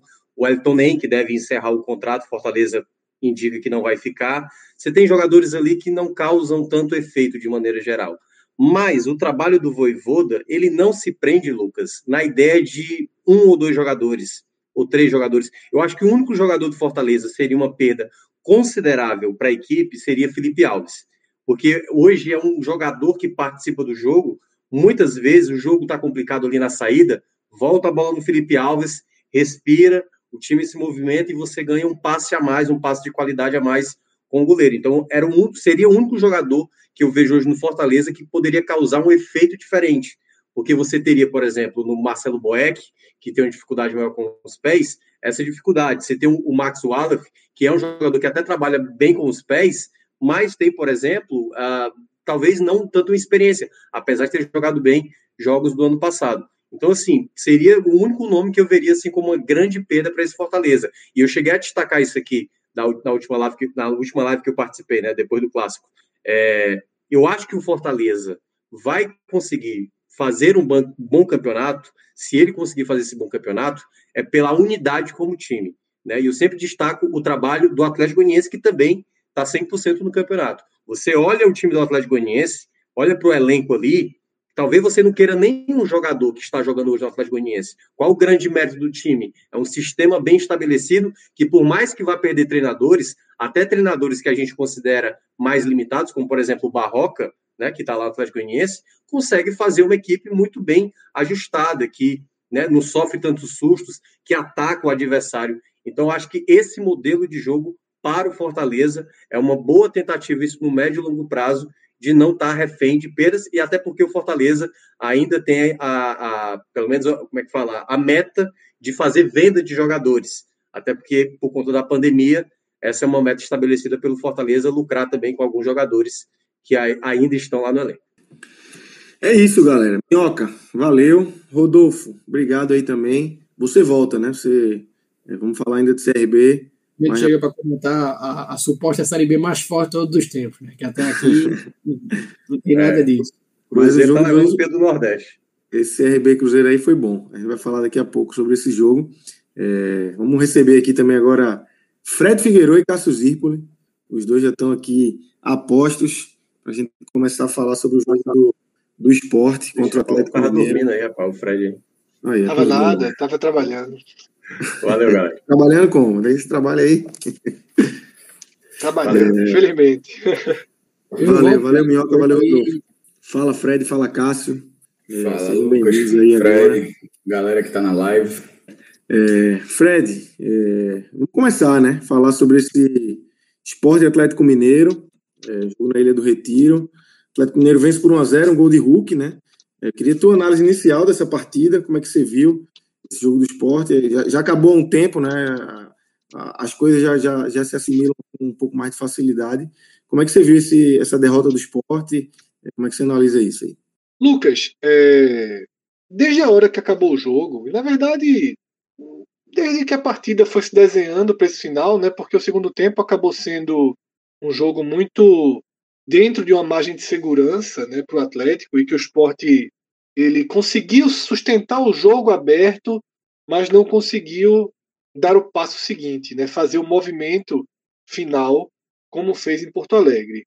Desde que o jogo é, pegou esse desenho, entrou por esse desenho, eu já estava com uma visão muito, definida da partida e ela não mudou, né? Claro que a gente já conversa mais um pouco, né? A gente vai vendo opiniões de outras pessoas, vai é, é, deixando, como você mesmo falou, né? Aquietar na cabeça, né? Organizar na cabeça as ideias.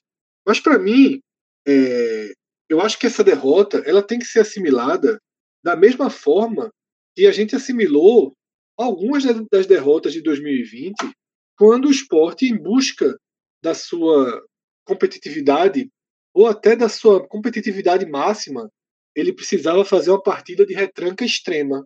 Tá?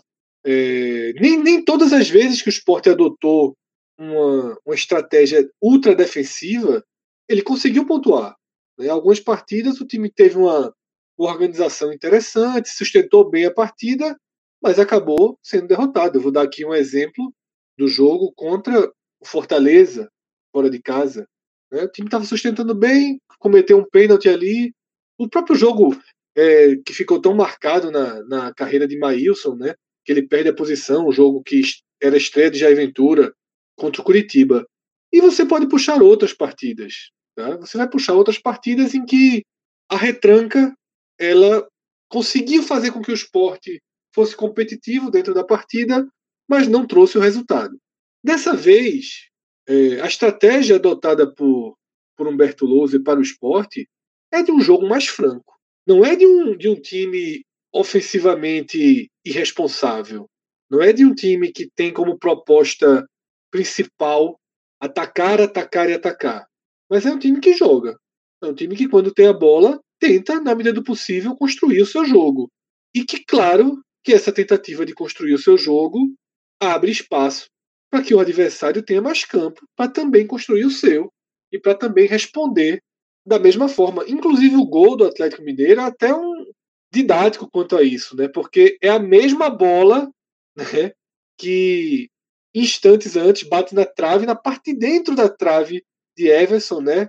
Depois de um belo chute de Marquinhos, Mocelin ele não não consegue acertar o, de, o rebote, a bola roda um pouco, chega na frente e Hulk acerta um tiro seco, né? Muito preciso. Então, assim, é, dentro dessa proposta do esporte, eu acho que o time ele conseguiu é, a primeira parte do plano. E qual seria a primeira parte do plano? Jogar o jogo ao máximo. Ter chance de sair com algum ponto durante 90 minutos. Estar vivo na partida até a última bola do jogo. Eu acho que o esporte ele conseguiu a primeira parte, que era isso. O que faltou para a segunda parte? E aí, sobretudo, a gente usa como parâmetro o segundo tempo em Porto Alegre. Para mim, o que aconteceu foi que a ordem dos fatores, a ordem das substituições, o tempo das substituições, ele tirou do time a capacidade, a força física até, a capacidade técnica e a força física para o movimento final, né, para dar aquele calor que o esporte deu no Inter. Eu realmente eu torci para a partida, eu assisti o segundo tempo inteiro torcendo para a partida chegar ali em 25, 28, 30 minutos. Eu achava que se a partida se o Sport conseguisse se manter no jogo com 1 a 0 sem levar o segundo gol, até 27, 28 minutos, o Sport criaria duas, três chances para empatar a partida. Isso não aconteceu. O Sport se manteve vivo, mas as chances não vieram. Em parte não vieram por quê? Com 14 minutos, Thiago Neves sai. Então, um time que tinha seis desfalques, seis. E eu não estou contando Bárcia, não. Eu estou contando seis desfalques de jogadores que vinham jogando. O Atlético Mineiro também tinha seis desfalques. Mas durante a semana toda, o foco foi só nos desfalques do Atlético. Parece que seria a força máxima do esporte contra um Atlético com seis desfalques entre titulares e reservas. Não foi esse o jogo. O jogo foi de dois times com seis desfalques. E aí, meus amigos, a capacidade de substituição da terceira maior folha do campeonato é incomparável com a capacidade de substituição do esporte. Você tem que aceitar isso. Você tem que aceitar isso. O banco de reserva do Atlético Mineiro, quando acionado para o jogo, é de um nível muito superior ao esporte. E Cuca demorou muito a tirar um desses jogadores para fazer a sua primeira substituição com o Marrone. Ao nível do que seria o terceiro reserva. Cuca segurou ao máximo essa substituição, porque sabia que, pelos seis desfalques, substituições nessa partida da ilha custariam caro. E o esporte precisou fazer com 14 minutos, tirando um dos seus principais jogadores. E mais do que isso, antecipando a entrada em campo da sua maior arma de virada de chave no segundo tempo. Eu acho que Gustavo fez uma boa partida, tá? Eu acho que Gustavo, inclusive de postura, cabeça erguida. Acho que ele entrou um pouco apagadinho, mas. É, mas se achou, né? Jogo, principalmente no segundo é, tempo, ele foi bem. Eu acho que Gustavo fez um grande jogo, mas. mas acho que foi o melhor do esporte. Só para não passar. É, batendo aqui. Para mim foi o melhor jogador do é, esporte. Mas cansou, velho. Cansou. Sentiu câmbio, cansou na reta final. O sprint final do esporte, ele não veio. Não tinha o Gustavo lá de Porto Alegre. André cansou. André cansou. Os laterais, que para mim fizeram boa partida também, tá? tanto Rainer quanto Júnior Tavares, acabaram fisicamente. E eu até cobro Loser, sabe? É, por ter deixado, de certa forma, o time chegar tão desgastado para a reta final. Como ele poderia conter isso? Né? Como ele poderia conter isso? Eu acho que a, primeira leva de substituição do intervalo foi desnecessária. Sabe? Eu acho que foi desnecessária. Dava para segurar Marquinhos e Mikael por mais tempo. Eu acho que nenhum dos dois foi horroroso na partida. É, Marquinhos tem aquele, aquela postura meio né, que, que o torcedor se irrita, né? E, Pouco e, antes da reta final. amarelado, né? É, assim, é, ele é meio. É, meio não, ele é completamente pavio curto. É. Né? Pouco antes da reta final, ele teve um contra-ataque bom e ele deu uma desacelerada para tentar o drible, aí perdeu e virou contra-ataque. Que acabou ficando muito vivo na cabeça do Loser, mas ele sofreu muita falta. Ele arrumou amarelo e ele teve a melhor chance do jogo né, para o esporte. É... Poderia ter segurado um pouco, sabe? Porque Mais a partida... que a melhor chance do jogo. ele criou a, chance, não é, não é que é, caiu nos pés dele, é a melhor chance do jogo. Exatamente. Não é exatamente, é, é uma chance totalmente criada por ele. Então eu, eu teria segurado um pouco mais. Eu acho que faltou ao Lose entender o estrago das seis, dos seis desfalques no seu banco de reservas e a sua limitação. Eu acho que faltou força para o esporte jogar os 20, 25 minutos finais. Eu esperava uma, um tiro mais direto. Mas acho que mesmo assim ele deveria ter feito as cinco, sabe? Eu acho que mesmo assim ele deveria ter partido é, é, para mudanças mais. Eu nem sei se no final das contas ele acabou fazendo as cinco, né? Quando aquela entrada de Trellis. Acho, acho, que acho que Trellis foi a quinta, né? É, mas assim. Fez duas, depois fez uma e fez Trellis, acho que sim. É. Eu teria, eu teria, tipo, mexido mais estruturalmente, sabe? Mexido mais. Trellis ali é uma tentativa muito que nem cruza a bola na área, sabe? Eu teria, sabe, um quadrado por quadrado ali, tira Ricardinho, bota Betinho para correr mais, tá cansado. Se fosse o caso, tirava, metia um Sander ali para tentar feito antes. no final. Betinho pro Ricardinho. Não sou fã de Betinho, longe disso, mas eu teria feito antes. Ricardinho... É, assim, então, Lucas, no final das contas, o que eu tenho a dizer é que eu acho que assim, a gente não pode, é, a partir baseado em nada, tá? baseado em nada, criar é, é, parâmetros e exigências para um esporte que ele não pode entregar. Sobretudo com seis desfalques e a sétima com 14 minutos. Desfalques importantíssimos, pô. Maidana, é, é, Everaldo, Neilton. São desfalques importantíssimos. Thiago Neves, que acabou virando um desfalque dentro do jogo. Thiago Lopes, que queira ou não, ajuda. Tá? É, a gente não pode criar parâmetros. Tá? Eu vejo muita gente, ah, Paulinho Mocelin foi horrível. Foi mal mesmo. Foi mal agora. Era ele ou o Maxwell desde o início. Você vai de quem? Porque a gente não pode assim, ah, Paulinho Mocelin foi horrível. Beleza, vai o quê? Vai fazer o quê? Voltar Patrick. Esqueceu como é que Patrick estava na cobertura nessa temporada. Eu acho que o Sport tem que conseguir trabalhar fisicamente Patrick para ter Patrick em campo. Eu queria ter visto um pouquinho mais de Patrick. Eu acho que essa substituição de Mocelin para Patrick ela foi atrasada. Por isso que eu, detalhe, eu não gostei de Loser na condução da substituição, que isso fique claro eu acho que ele poderia ter enxergado melhor a questão do desgaste físico. Se, se essa Paulo Mocelimento estava morto, ele podia ter jogado o Patrick um pouco mais tempo, até porque para dar sustentação, tentar umas bolas na área, tentar uma passagem de Rainer né, com ele ali. Mas no final, quando o Patrick entrou ali, Rainer já estava morto. E ainda assim teve. E ainda assim, e ainda teve, assim teve. É. Aquela bola lá que André cheira. E Isso. Assim, né? Que foi uma bela jogada, né? Né? Foi uma bela jogada. Aí algumas pessoas estão, ah, o jogo, na verdade, não foi assim. O jogo, na verdade, esteve. O Atlético colocou na sua mão e controlou tranquilamente. Velho, o gol saiu com 13 minutos. Ninguém controla um jogo tranquilamente por 85 minutos. Né? Foram 98 minutos de jogo. Ninguém controla por esse tempo. Ah, mas Everson não fez nenhuma defesa. Nem Maílson. Nem Maílson. O risco do Atlético, qual era o risco do Atlético? O risco do Atlético era André ter acertado aquele chute. O risco do Atlético era a falta que Tavares cobrou ter entrado. Esse era o risco. E o esporte não tinha muito repertório para oferecer mais risco. Eu esperava que tivesse, esperava, mas para isso, tá? mas para isso faltou ter jogadores ativos nesse momento crucial do jogo, 28, 27, 27, 28, 29, 30 no segundo tempo, para ter um, para ter aquele calor no final o esporte não teve o calor no final. Eu acho que esse, essa, essa ausência do calor no final foi muito decisiva e ela, para mim, se explica lá na lesão de Thiago Neves, que precipitou a entrada de Gustavo, e numa, numa administração errada de Humberto Louser sobre os, sobre os desfalques. Tá? Mais para frente a gente vai falar das análises individuais. Eu vou, querer, eu vou trazer também um outro ponto que eu, que eu tenho uma certa preocupação sobre o esporte, mas deixa Cássio fazer a análise dele do jogo e mais para frente a gente completa. Cássio, então queria te ouvir, como é que você viu aí esses 50 minutos do esporte, né, depois de, de conseguir correr atrás no último domingo contra o Inter, teve novamente essa missão aí para fazer, dessa vez não conseguiu o empate e sai zerado da ilha, um ponto somado em, em seis disputados até agora, Cássio.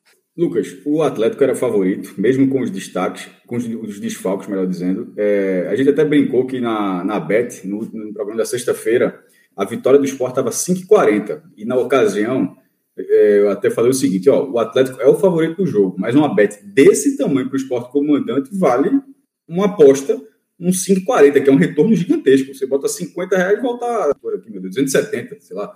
Volta, volta. Então, assim, era uma odd gigantesca. Mas o Atlético era favorito da mesma forma. E a forma como transpareceu, como transcorreu o jogo, eu acho que foi um pouco disso. Agora, a minha leitura, ela, acho que daqui ela caminha já um pouco diferente da de Fred, que apesar dos desfalques de, de, do esporte, na mudança, por exemplo, o esporte perdeu o Thiago Neves, mas ao mesmo tempo, é, Gustavo que entrou, para mim ele foi o melhor do esporte. Então, nesse momento, assim, o meu que anula, porque eu, eu, considero que Gustavo foi o melhor do esporte. Então, assim, não, eu, não, eu, não, posso dizer que naquele momento o esporte sentiu a falta de Neves. Se eles não jogariam juntos, seria um ou outro, e eu acho que, que Gustavo acabou sendo melhor. É, é óbvio que, é, finalmente, o Thiago Neves desfalcou o esporte naquele momento, mas na, a peça que entrou não diminuiu a qualidade técnica. Eu acho que nessa nessa vez acho que Gustavo foi o jogador mais de um setor ofensivo muito é, morno, mas eu acho que ele foi o jogador mais lúcido na pegar a bola, dar um toque, já sair. Teve um lance que ele, que ele consegue, a falta que, que Júnior Tavares bate. Ele deu um toque, já tirou dois da marcação. Isso. Que aí, aí foi puxado. só para deixar claro, e só para deixar claro, eu concordo 100% com isso. Eu só estou dizendo que acabou sendo muito cedo e não teve Gustavo nos 15 minutos finais, porque ele estava é, sentindo não teve, mas teve, mas jogar. teve nos 15 iniciais, assim, mas assim, depois do esporte não precisa, não, já até foi um outro debate, o esporte não, não pode jogar, só tem 30 minutos para definir o jogo, não, ele ter definido no começo da partida, mas enfim, eu entendi essa lógica, mas querendo ou não, eu acho que ele se cansou no final, mas ele jogou 75 minutos, da outra e no, jogou contra lá no Porto Alegre, jogou menos de 10 minutos. Então, assim, nesse, nesse querendo ou não, teve. E ele foi um destaque jogando 10 minutos aqui, jogou 75. É, agora, o setor ofensivo do esporte foi muito abaixo. Eu vou falar do meu campo daqui a pouco, mas o setor ofensivo, eu só, eu só, não, eu só tiro dessa história Mikael. Porque, e, e, aí a parte que eu concordo com o Fred, é a condução de loser. A, a troca de loser não pode ser quadrado com quadrado, bola com bola. Independentemente da situação. Ou seja, precisa ter uma leitura do jogo. Mikael, a substituição do Mikael nesse jogo foi um quadrado por quadrado. Tirou um centroavante para porque André só pode ser utilizado por 45 minutos para a questão física. Então tirou um centroavante para colocar outro centroavante. Só que o centroavante que ele tirou não estava mal. Não, é, é não é, é, é, Mikael estava combativo, estava um cara de presença diária, estava um cara que estava tabelando. Ele não era o pior atacante do esporte. É, a substituição simplesmente foi. Abrindo bem as jogadas, Cássio. Via para o meio, conseguia abrir as jogadas.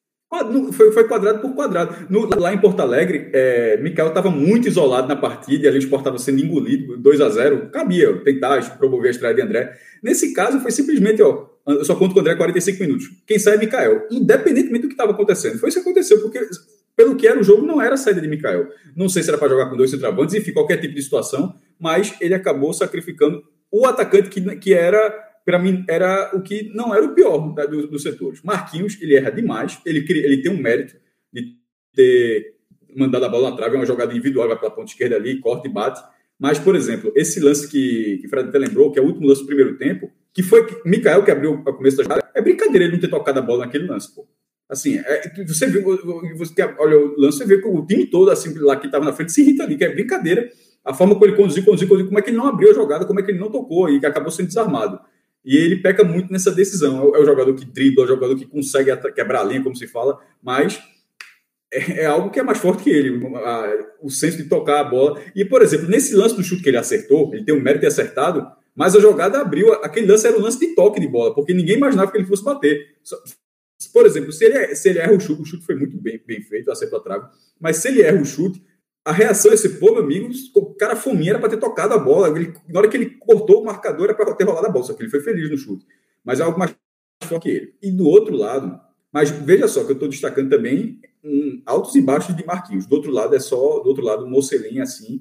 É, o maior erro de, de Louser para mim é a quantidade de tempo que Mocelin ficou em campo. Eu achei assim inacreditável. Vou até deixa eu colocar aqui na ficha para ver quantos minutos ele saiu. Eu coloco na ficha o tempo de cada um. Acho que é aos 40 do segundo tempo. Deixa eu ver aqui. Mocelin saiu aos 38 para a entrada de Patrick. Saiu aos 30 do segundo tempo. Foi brincadeira. O, errou muita, muito assim. Ele não dava prosseguimento às jogadas. Demorou muito, demorou muito. muito. Cansou muito, e cansou. Assim, cansou, tava cansado. Mas, mas antes de. O que é pior, antes que mostra que ele sabe porque cansou. Isso, é, isso, é só, isso só, para mim, só piora a história, porque mostra que ele sabe porque cansou. Significa que o que ele estava fazendo estava agradando. Se ele tivesse gás, ele continuaria. Ele estava tecnicamente muito mal. Ele não, ele não era para ter saído porque estava cansado, não. Ele era para ter saído porque estava jogando muito mal. Desde o primeiro tempo, muito, muito mal. É, e, e, ele, e o jeito de fazer falta, até. Ele fez duas faltas idênticas. uma em cima de Hulk, atropelando o cara, caindo por cima, e outra lá. É, foi aquela perigosíssima de Hulk, né? Que Hulk perigosíssima que Hulk bate a bola raspando a trave direita. Tá, tem uma falta completamente. Pô, o que é que, como, é que, como é que aquilo não vai ser falta? Não, é impossível aquele, aquele lance não ser falta. Então acho que ele foi muito mal. Assim, já, já deu spoiler de Gustavo, para mim já tá, já tá dado assim, para bom, bom entendedor, o spoiler do pior, horrível a participação. E dos que entraram. É, a entrada de Maxwell lá em Porto Alegre ela foi tratada como uma mudança do esporte. Foi um erro, não foi o que aconteceu. Não acho que o esporte, que, que lá no Beira Rio, o esporte melhorou a partir da entrada de Maxwell, não, mas foi tratada a transmissão dessa forma, que ele mudou o jogo. Não, não foi essa. Ele, ele, simplesmente ele apareceu no lance, perdeu dois gols, foi isso, mas não foi exatamente a entrada de Maxwell. E hoje apareceu ele de entrou, novo. Ele aparece pra caralho, mas ele corre pra caralho, aparece. O primeiro lance, um minuto. Um minuto do segundo tempo. Um minuto do segundo tempo. E ele errou um minuto, trocou a bola, recebeu a enfiada e assim, um chute errou. Então, assim, não é um bom finalizador. Não, não foi a primeira, não foi a segunda, não foi a terceira, não foi a quarta vez. Não é um, infelizmente, não é um bom finalizador. Então, é, é um problema, porque você está precisando reagir com um cara que a bola cai no pé dele e ele não consegue resolver. Porque, veja só, essas oportunidades que ele teve são oportunidades, oportunidades excelentes, porque um atacante na primeira divisão tem que também guardar uma vez. Não dá para você se queixar. Que, ele não pode se queixar que ele está tendo oportunidade. Ele está recebendo ótimas oportunidades de gol e não está conseguindo concluir. André, ele que realmente ficou claro que André só aguenta 45 minutos, porque no final do segundo tempo ele já estava cansado, mas também não jogou bem. Não entrou bem, perdendo bola. Ele, ele não foi um jogador que conseguiu tabelar muito bem. E, e o lance que ele, que ele furou ali foi foi uma, uma, uma, uma, não, é, não conta como finalização, porque ele não chutou, mas foi uma, uma, chance excelente já na reta final. E o outro atacante que entra depois, Trellis, mas esse, deixa eu ver aqui, jogou pouco, pouco tempo. Trellis jogou é, 33 de segundo tempo, entrou, entrou seus 12 minutos ainda também. Trellis. Outra, outro erro, meu caso. Outro erro. Essa substituição foi errada. Essa substituição foi errada. Era muito melhor já ir Patrick ali e meter um volante mesmo, Betinho. O time ia ter mais chance. Veja, simplesmente é, foi uma participação para ele andar duas casinhas para trás nessa fila da, porque o Sport tem muito, tem muito atacante nesse momento, na hora que for recuperando, mesmo os pontos, enfim, centroavante e tal. Centroavante, querendo ou não, são três, ele já está atrás. Porque tem Mikael, André e ele. Mas, por exemplo, numa fila para utilizar dois jogadores espetáculos, como no final estava lá André e Trellis, assim, ele deu, ele, ele deu alguns passos para trás. Assim, a, uma participação nula, impressionante. Impressionante. Então, veja assim, eu fui passando por, pelos atacantes porque eu acho que essa atuação do esporte ela passa, sobretudo, pela ineficácia do, do setor. Foi, o, o scout de finalizações foi 10 a 8. E veja só, o jogo foi ruim. O Atlético Mineiro, é porque o Atlético Mineiro tem elenco, buscou, na, na campanha que o Atlético vai fazer, no final das contas, lá vai somar, vai ter três pontinhos que ele arrumou, não tem brilho nenhum. O Atlético Mineiro terá outras partidas com, com brilho, porque esse time, mesmo esse time que jogou no Recife, tem capacidade, e sobretudo quando chegarem as outras peças, seis convocados, quem não está machucado, enfim, tem muita gente ainda para entrar. Esse time tende a ganhar partidas com brilho. Essa não foi. O Atlético Mineiro só acertou uma bola na barra de Maílson. O, o, scout só faz score em finalizações certas foi um a um. um a um. E com um a um, um atacante que tem um chute potente, que estava cercado por três, e dois dos três jogadores estavam cercando, deram as costas no lance.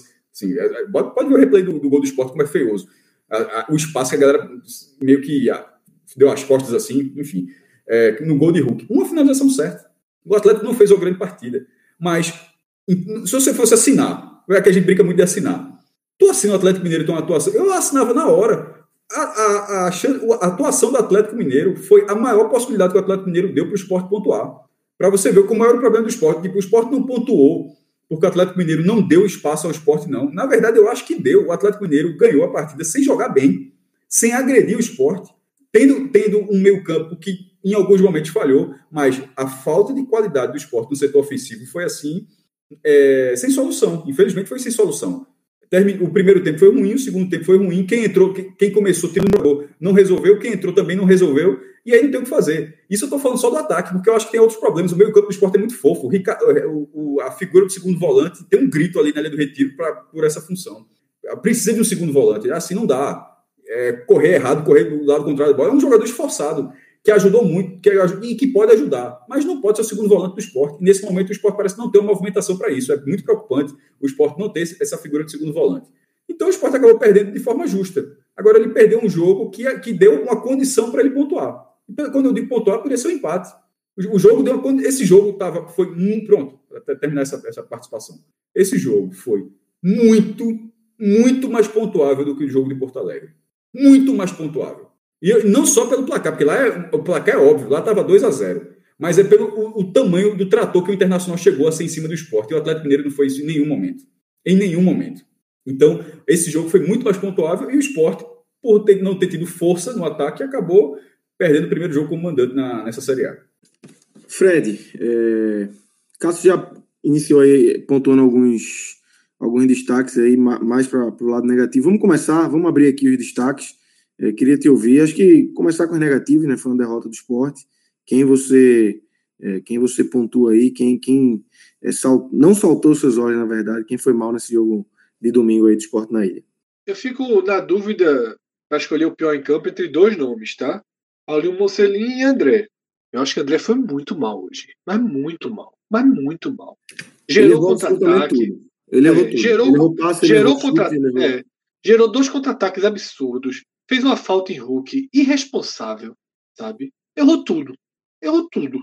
E aí não tem muito como proteger. Agora, Paulinho Mocelin jogou mais tempo e não entregou nada. Eu acho que errou menos do que André no todo, assim. Mas fez uma Mas... falta ainda mais perigosa do que a de, do que a de, do que, mas, que mas, mas pelo menos foi necessária, né? Mas pelo menos foi necessária. Não, tipo... não, a de, André, a de André não tem desculpa nenhuma. É, Hulk estava ainda levando ali. A é. falta de Mocelino não acho não é nem um pouco necessária, não. Nem um pouco. Mas era necessário para Hulk. Ele, ele, ele, é, Hulk estava se entrando pela para frente do gol. Ele parou com grosseria. Mas alguém tem que parar, tomando a bola ou não. Mas e André não, pô. André ele não era o último nem o penúltimo. Mas enfim, não, não era, não era. Mas eu, eu concordo, é. até, mas eu concordo com os dois. Estão no, meu, no meu blog, inclusive. Lá. Ainda tem é, mais a de André falar, foi responsabilidade. A de, André, é, a de André foi irresponsabilidade. Aquilo não se faz. E ele confirma isso. Ele confirma isso depois do jogo. Ele deu, deu uma é. chegadinha para mostrar quem manda. É foda. É, e aí, é, então assim, fico entre os dois, tá? O que tiver que, que escolher entre como pior, para mim, tanto faz. É, mas ficaria com esses dois como os dois piores em campo. E para fechar o pódio, né, para ter um terceiro pior em campo, é tá mais difícil eu coloquei, aqui. Eu coloquei Maxwell. Coloca o terceiro. Pode Maxwell. ser, Cássio. Pode ser. Até porque recebeu uma bola um, limpa comentário aqui, área comentário de Arthur aqui. Comentário de Arthur muito bom. Tá sempre no lugar certo fazendo a coisa errada. É muito bom. Eu vi esse comentário. Muito bom. Muito bom. É, muito bom. Dá, é, mas isso eu, é isso que eu falei. Veja só. Um não pode. Mas ele não. não é, ele tem um mérito, e por querendo ou não, ele consegue receber a bola numa boa condição, ou seja, é um cara que tem, que tem um senso de posicionamento, porque isso não é sorte, tipo, ele não está correndo ali de repente a bola está no pé dele, não. Isso é mérito. Isso é posicionamento, atacante e posicionamento. Isso é uma característica positiva, ok. Mas você precisa somar essa característica à finalização. Você não pode ter um, um, um bom posicionamento, você não pode ser um cara que sempre se apresenta numa, desmarcado, numa posição favorável e perder todas, assim, sem exceção, perder todas as oportunidades. Não pode, porra. Isso é muito grave. É, concordo, Cássio. Fechou. Fechou bem. Eu tenho mais um André, nome. Deixa eu trazer André, mais um nome. Sim? André, Mocelin e, e, Maxwell. Fala, Lucas. Maxwell. Eu, eu, eu, traria Ricardinho. Eu acho que Ricardinho. até eu, eu, eu acho esforçado. Eu até para exemplificar. Esforçado, esforçado só. Mas veja, mas pegou, ganhou muita bola, pô. O gol dele, ele tá assistindo, ele, ele, ele tá assistindo o jogo, olhando pro lado. Ele é um dos três que eu falo. Ele, ele tá. Ele... Ele, ele tá trotando e assistindo onde a bola tá. Ali na ponta é quando eu acho que é Nacho dá, dá a bola para Hulk. É, na verdade, dá a bola para o pivô, que ajeita para. Nesse momento, ele está assistindo o jogo, olhando para o lado, e Hulk se movimentando, ele trotando. Aí depois que a bola está chegando em Hulk, ele vai correr. Aí correu errado.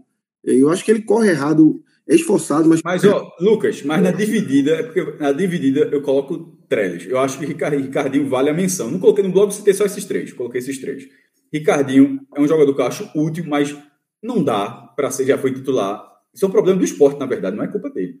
Ele não pode ser, nesse momento, titular do segundo volante. Ele foi se titular nos dois jogos, contra o Inter e contra o Atlético. Isso é muito grave. Isso é muito grave. Gravíssimo. Mas assim, é... mas ele ali é quebrando um galho. Nesse momento, ele não é, ele não é, ele é um jogador que está ali por falta de opção do clube. Mas, por exemplo, Trellis foi reforço para a Série A, certo? É diferente. Trellis é um jogador caríssimo, um jogador que você traz para tentar resolver e tal. E é difícil. Cássio, é sobre é Trellis, sobre Trellis, são... é. Pode falar, Fred. Sobre Trellis, para mim, a culpa é de Humberto Louser. Não tinha nada que ter colocado Trellis nesse jogo. É o que eu falei. Ali foi invencionismo. Ali era muito tu mais útil. Que era para fazer o quê? Ele, ele, ele, Trocar Ricardinho pro Betinho. Trocar Ricardinho pro Betinho. Ah, porque ele entrou no lugar de Ricardinho, sim. Ele é, colocar dois. É muito melhor. É muito... Naquele momento, na reta final, o Sport ficou com dois, dois, centro, dois centroavantes e não teve cruzamento. Não, não tinha.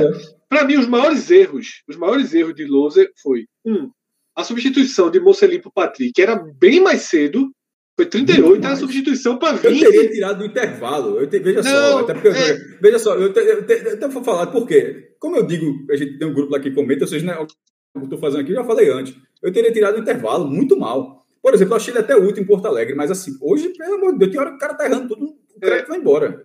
Eu teria tirado do intervalo, Mocelin e Ricardinho. Esse jogo eu não tiraria ninguém do intervalo, não, porque eu acho que um dos erros foi ter a substituição do intervalo. Eu acho que a substituição do intervalo. É leva... Mas lembrando que, que tem no intervalo é aquele negócio, você vai mudar cinco, Fred. Sim, é. que o intervalo você tem conta, aquele tiro ali, né? mudar. Tipo, é, eu tô ligado. ele gosta de mudar o time inteiro.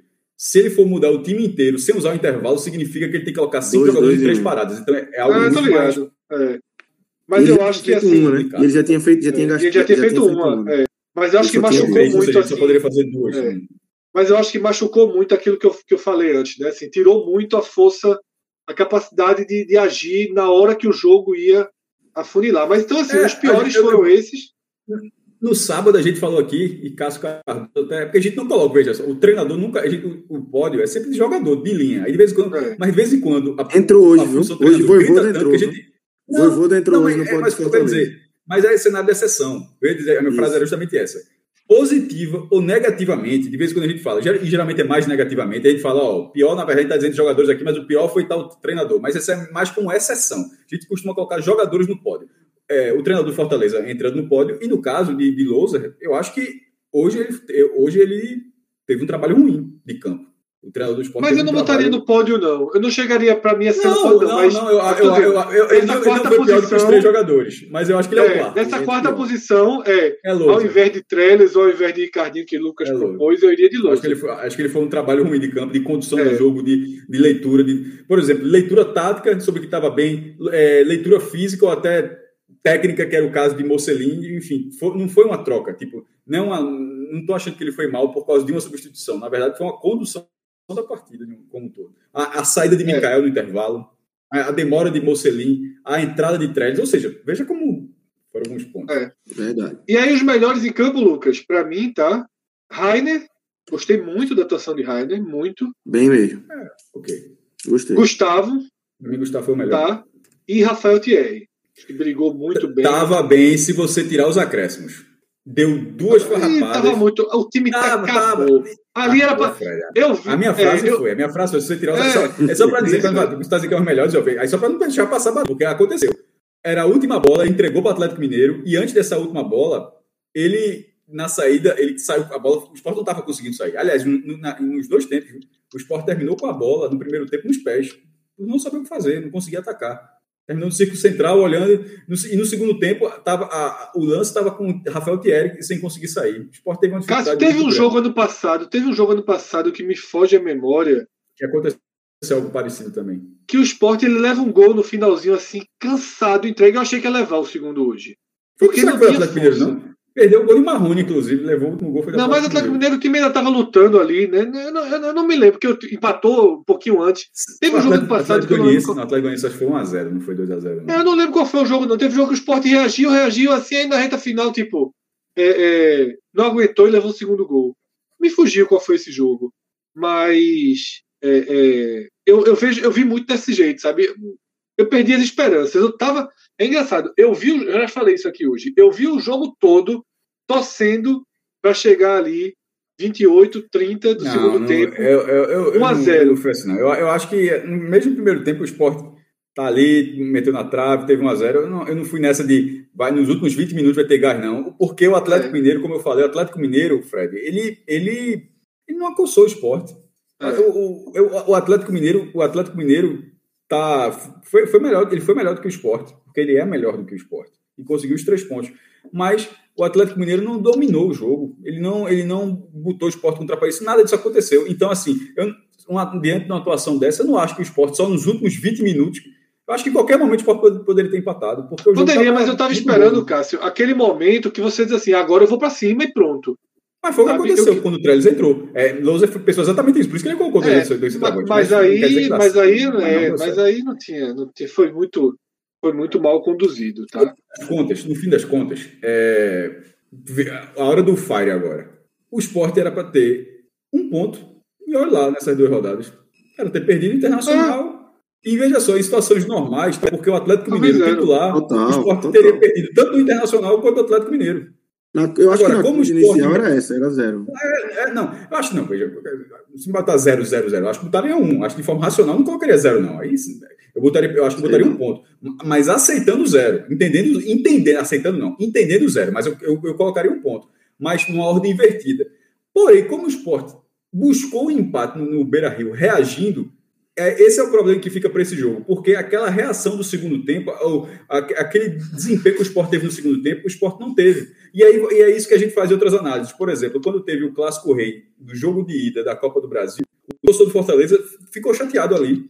Porque em nenhum, eu até disse isso também, em nenhum momento daquele jogo, nenhum momento daquela partida, o Fortaleza emulou o futebol que ele teve diante do Atlético Mineiro no Mineirão. Em nenhum momento. Aí eu disse, pô, como é que a gente conseguiu jogar aqui? No, no clássico não jogou em nenhum momento, não foi nada. Aí, aí vai para o vai pro domingo, o Fortaleza conseguiu já jogar de diante internacional e re, refez essa expectativa para, contra o, contra o Ceará, finalmente poder jogar o que ele jogou diante do Atlético e diante do, do Internacional.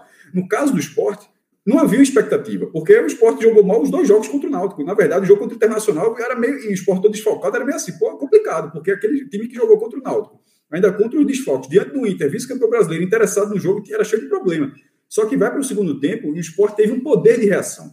E esse poder de reação, para mim, ele gerou uma expectativa, para mim, falando de forma bem específica, bem pessoal, de que em algum momento o esporte poderia fazer aquilo ali, mas não aconteceu. Aí eu, é por isso que eu estou lembrando do jogo do Fortaleza, que, é que me lembrou o clássico Rei.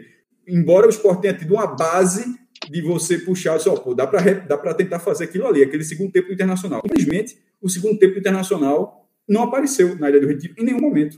Então, assim, a, a, não, não, existe contestação sobre a derrota, existe só, existe só uma frustração porque você viu uma fagulha de capacidade técnica e que aquela fagulha teria sido melhor nesse jogo porque o adversário não fez tanto diante, de, é, dentro da ilha. Fred, eu acho que a mensagem que fica é, desse jogo, está claro, é a necessidade urgente do esporte dessa contratação desse segundo volante. A gente vem falando disso há, há um tempo já, né? Na verdade, precisa de, de dois volantes titulares.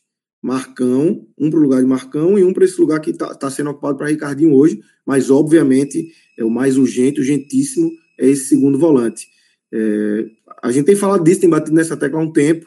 É, você chegou a falar que o esporte, é, a princípio, é, as informações dariam uma segurada, esperaria um pouco o início da Série A. Isso, é, é isso. é, preocupante, né? Para o momento que, que vive o time, para é, é, um, é um jogador que é importantíssimo no, no esquema, o esporte acaba ficando sem esse cara para ligar, para fazer essa ligação, é, e é preocupante essa, essa, esse fato de, de, não estar desesperado atrás de um volante. Né? Eu acho que teria que partir, Lucas. É, vou pegar a sua, sua pergunta e vou é, responder ela e mais dois pontos que eu acho importante aqui para finalizar, tá? Que é o que eu lá na frente tinha guardado. Um, para mim, uma das conclusões do jogo realmente é essa. Uma das conclusões básica do esporte. Não está indo muito longe sem o segundo volante. Eu, assistindo no sábado Red Bull Bragantino e Bahia, eu me questionei como é que o Bahia negligencia uma posição como a de goleiro. O Bahia negligencia a posição de goleiro. Não dá para um clube né, com porte de investimento do Bahia, tá? não dá para um clube com esse porte de investimento ter em Douglas hoje um terceiro goleiro que sabe que não pode utilizá-lo e ficar vendo se um dos dois Mateus eles vão dar conta do recado, assim, sem nenhuma base para tal aposta, tá? O Matheus Teixeira ele foi super bem ali defendendo pênaltis e vai se apostar nele, o Klaus que entra muito mal. Para o esporte, essa mesma negligência ela tá para a posição de segundo volante, porque vem também de 2020, se arrasta no início da temporada, contrata um caminhão de atacantes e chega na Série A. Titular e chega na Série A tendo que usar um dos três que se convencionou que não dava para usar, que não dá para ser titular. O Sport passou mal 2020 jogou no, inteiro. No mal jogou no Pernambucano é. do Nordeste. O Sport passou 2020 inteiro tendo que fazer escolhas muito difíceis entre Ronaldo, é, Betinho e Ricardinho. E agora de novo, tá? Eu ainda acho que Zé Wellison, que jogou a final contra o Náutico, era melhor. Vai dizer o Wellison mesmo, sabe? Que hoje não, não poderia acho. jogar. Hoje, hoje eu acho que é ele. É, hoje não poderia jogar contra o Fortaleza, pode, eu ainda acho melhor. Claro que Ricardinho dá uma dinâmica maior, corre mais, participa ali, aparece. E eu acho que Lousa se preocupa muito com essa questão da velocidade. Daí a escolha por Ricardinho. É, mas é difícil. Tá? O esporte precisa de um segundo volante mais qualificado. É, e, as, e as negociações, até onde eu sei, estão paradas. Eu acho que deveria se acelerar. Tá? Deveria se acelerar. O Inter realmente é, procurou o esporte na, acho que semana retrasada ou semana passada. Pra, o Sport tentou Lindoso, não conseguiu no início do ano, e o Inter procurou o esporte para que o Sport tentasse ver se andou alguma coisa com o Lindoso. O Sport, a resposta foi negativa. Não tinha como evoluir na negociação do Lindoso. É, isso preocupa, tá? Então, o primeiro ponto é esse. Segundo volante é urgência e urgentíssimo. Segundo ponto é o seguinte: Thierry Sabino muito bem.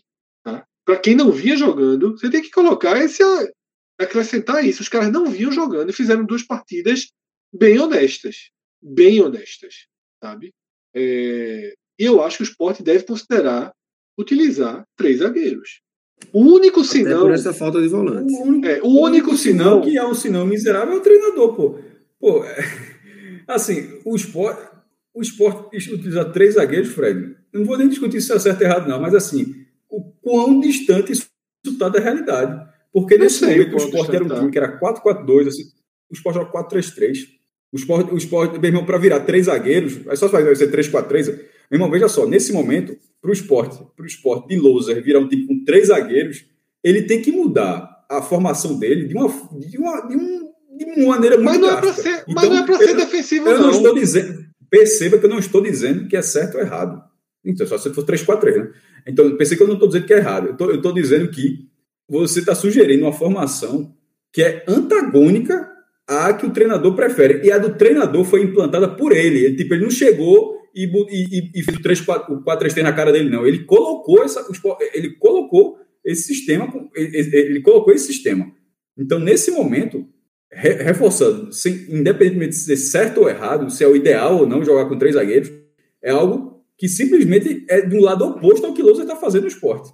Seria muito surpreendente o esporte agora jogar com três zagueiros. Porque ele Veja, só se ele recuasse na formação. É, mas continuando, né? Para mim, o único ponto crítico de jogar com três zagueiros é porque se você passa a trabalhar três zagueiros, você precisa ter o quarto zagueiro, né? Para fazer essa é substituição. E aí é chique. Eu não sei se o esporte. O esporte também sinaliza contratar um zagueiro, né? Mas assim, hoje, hoje, eu já iria contra o Fortaleza e eu não estou pensando em ser defensivo, não, tá? Estou pensando com a cabeça de Louser. Não, e dois laterais ofensivos. Rainer é, eu tô pensando mas com a é, cabeça mas de aí, Mas é esse é meu ponto. Eu não, eu, eu tava tentando dizer, você, tava, não, você, você sem perceber, você estava pensando com a cabeça do esporte. Com a cabeça de Louser, eu não acho que faça sentido. E eu, não, eu, cara, eu, eu deixa eu concluir. Falei, Por quê? Porque não tô tirando, eu tô tirando o segundo volante. Eu tô tirando o segundo volante. Pra, então eu vou ter a mesma quantidade de marcadores. Eu, tô, eu não tô usando na cabeça de Aventura que essa terceiro zagueiro tira um cara lá da frente. E ano passado eu queria exatamente isso. Eu queria três zagueiros e dois volantes. Agora, Cássio, eu estou tentando adaptar ao esporte de Louser. Eu estou quase que trocando Ricardinho por, por Thierry. É isso que eu estou fazendo. É, eu, não, Sabe? Porque eu acho que os três caras atrás, eles qualificam a saída de bola.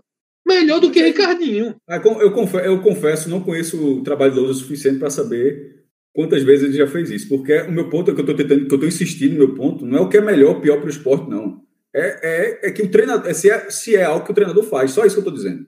Não é, não é, eu acho, não é, é, é só o que eu acho que, eu, eu, eu, eu acho que cabe ele fazer, é, o que eu acho que cabe ele fazer é por um ponto. Eu acho que tem que jogar os melhores. E hoje, e hoje, a melhor forma de escalar o esporte é com Maidana, Thierry e Sabino, sabe? Eu acho que é disparada a melhor forma de escalar o esporte. É muito. Veja só, ele vai ter que formar uma dupla nova contra o Fortaleza. Vai ter que formar uma dupla nova. Vai ter que fazer a escolha entre Thierry e Sabino, que para mim seria uma escolha pau a pau. Tá?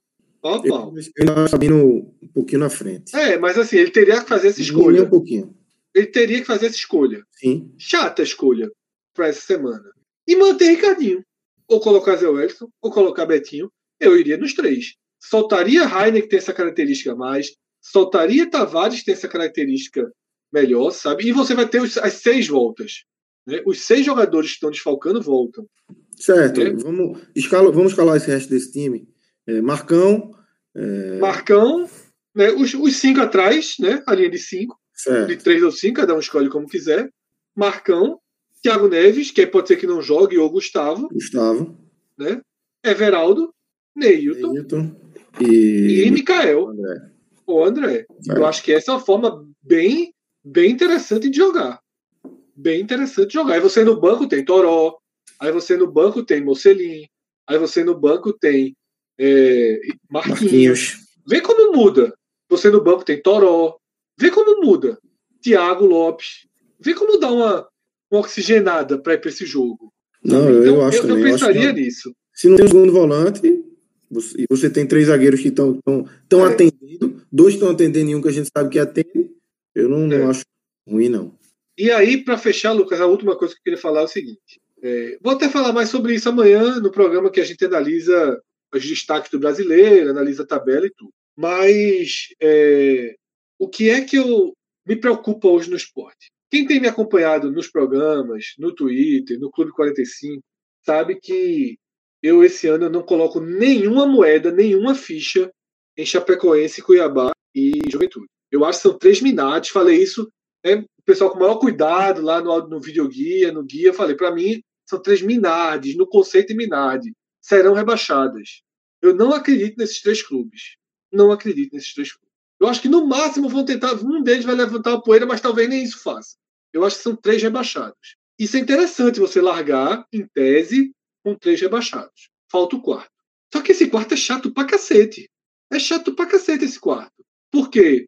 O Fortaleza, que fazia um início de ano muito ruim com Ederson, com Ederson Moreira, deu uma arrumada de casa impressionante com o Voivoda. Mudou de degrau. O Atlético Goianiense, que eu não acredito, eu acho que esses seis pontos são muito aleatórios. Tem seis pontos, é chato.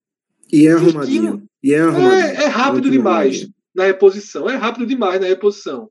Mas teria que estar tá brigando por ali. Ainda acho que vai brigar, tá? Não me iludo muito com esses seis pontos, não. Mas já tem cinco na frente. Para tirar cinco demora uma coisinha, viu? Na tabela que o Sport é. tem. E aí eu tenho focado no América Mineiro. E como é que eu tenho focado no América Mineiro?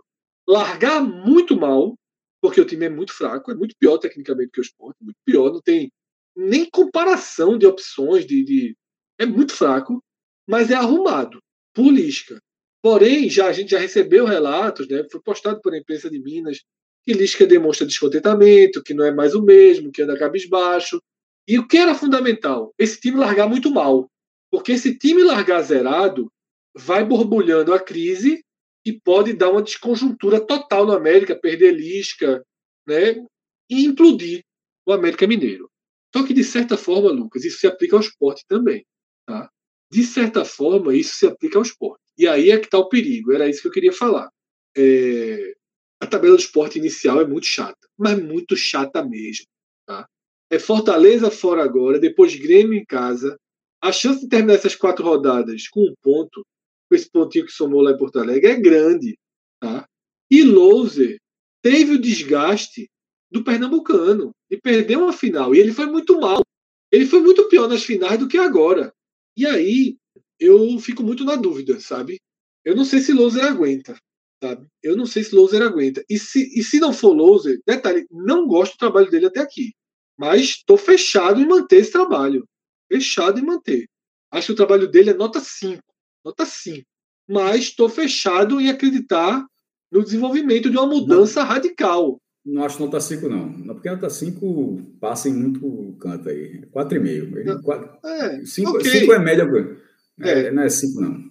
É como, como, como ele está mudando muito a forma de jogar, mudando muito. Por isso que eu dou 5, sabe? Está mudando muito. E teve. Amigo, vê só, o cara conduziu dois jogos de Série A com seis desfalques. É para se fuder. Assim, cá entre nós, você pegar esse esporte, tira seis jogadores e bota para pegar Inter e Atlético, é muito chato. Assim, é impressionante como isso ficou em segundo plano. Não pode ficar em, em segundo plano, porque é grave isso. Mas assim, caso o Ceará não, não demita e coloque Guto Ferreira no mercado, sabe? É assim, a falta de horizonte que pode acontecer com o esporte se implodir nas próximas rodadas. Então, assim, tudo que eu falo para o América também vale para o esporte. Também vale para o esporte. Eu queria fechar com, com, com essa preocupação. Tá? É, que, que ela precisa, ela precisa ser, ser considerada. Então é isso. Fechamos aqui essa parte do esporte. Domingo tem um joguinho bom, Esporte Fortaleza. Vai, Pesado. vai, o negócio vai bombar aqui na live, Clube 45. Vai, vai trabalhar. Fortaleza forte. líder pela primeira vez na história dos pontos corridos. Exatamente. Tem um aqui, levantamento aqui, ó, desde 2003, são cinco vezes do esporte, as cinco em 2015. Minhoca falou isso, não sei se eu estou repetindo alguma coisa, se o Minhoca Falou, tinha dito isso. falou. Falou. Aí, Falou. Então, então, então, Um pouco. por alto. É, são Mas cinco falou. do esporte, dois do Santa, aquelas duas de Isso. 2016, duas do Bahia, uma do Náutico, que foi o primeiro de todos, lá em 2008, na segunda rodada de 2008. Uma do Vitória em 2009 e essa do Fortaleza agora. São, e o recorde é um dado até de Rodolfo Rodrigues. 125 vezes que o Corinthians ficou em primeiro lugar na, na era dos pontos corridos, né, de 2003 para cá. Então, é, é um, é, um, é um jogo pesado, mas é aquela coisa. Em qualquer situação, na- no viés do esporte, o empate nesse jogo seria interessante. Até agora, o esporte, nessas três rodadas, nenhum jogo onde ele precisa. se não ganhar esse jogo, já fica muito chato para a tabela. Nenhum, nenhum caso. Nem vai ser o Fortaleza e nem depois vai ser o Grêmio. E isso, de certa forma, Cássio, se você tem frieza, é bom. Mas futebol Porque, é. exatamente. Porque você, em tese, vai se arrumando, inclusive cá entre nós. eu até tá? falo do Ceará. Futebol, tanto no futebol não tem frieza, que, assim, uma, um- em caso de eliminação do Ceará para Fortaleza, Guto, porra, é, é, você mostra que o futebol não tem frieza com a possibilidade de Guto deixar o Ceará, pelo menos vendo de fora, a, a pressão por parte da torcida, em caso de eliminação na Copa do Brasil, que é um jogo muito parelho. Tipo, o Ceará, nem Ceará nem Fortaleza tem obrigação de classificação, não. O jogo é completamente é, imprevisível. Como é que você- o seu cargo pode estar ali por um triz dentro de um duelo que todo mundo considera imprevisível.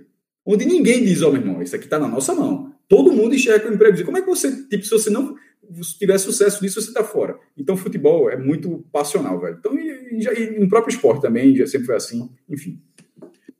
Então, galera, é, fechamos. Rodolfo já está por aí de novo para entrar, para a gente falar um pouquinho do, do CRB, né, desse jogo, é, jogão aí contra o Cruzeiro. Mas antes disso, só fazer um agradecimento aqui ao pessoal do Belgrado Café, é, o podcast aí que é, trata sobre basquete, e eles mandaram aí os espectadores deles para cá, para a nossa live aqui, pro, indicaram aí o podcast 45 minutos. Então, Foi, abraço aí. foi. Foi. Na Twitch, né?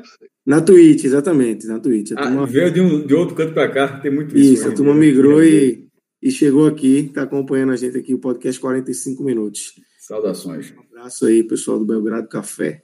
Ah, o, que, o que vocês trabalham no jogo aqui, num, num- num tempo de basquete, 45 pontos, a gente trabalha na temporada. Exatamente.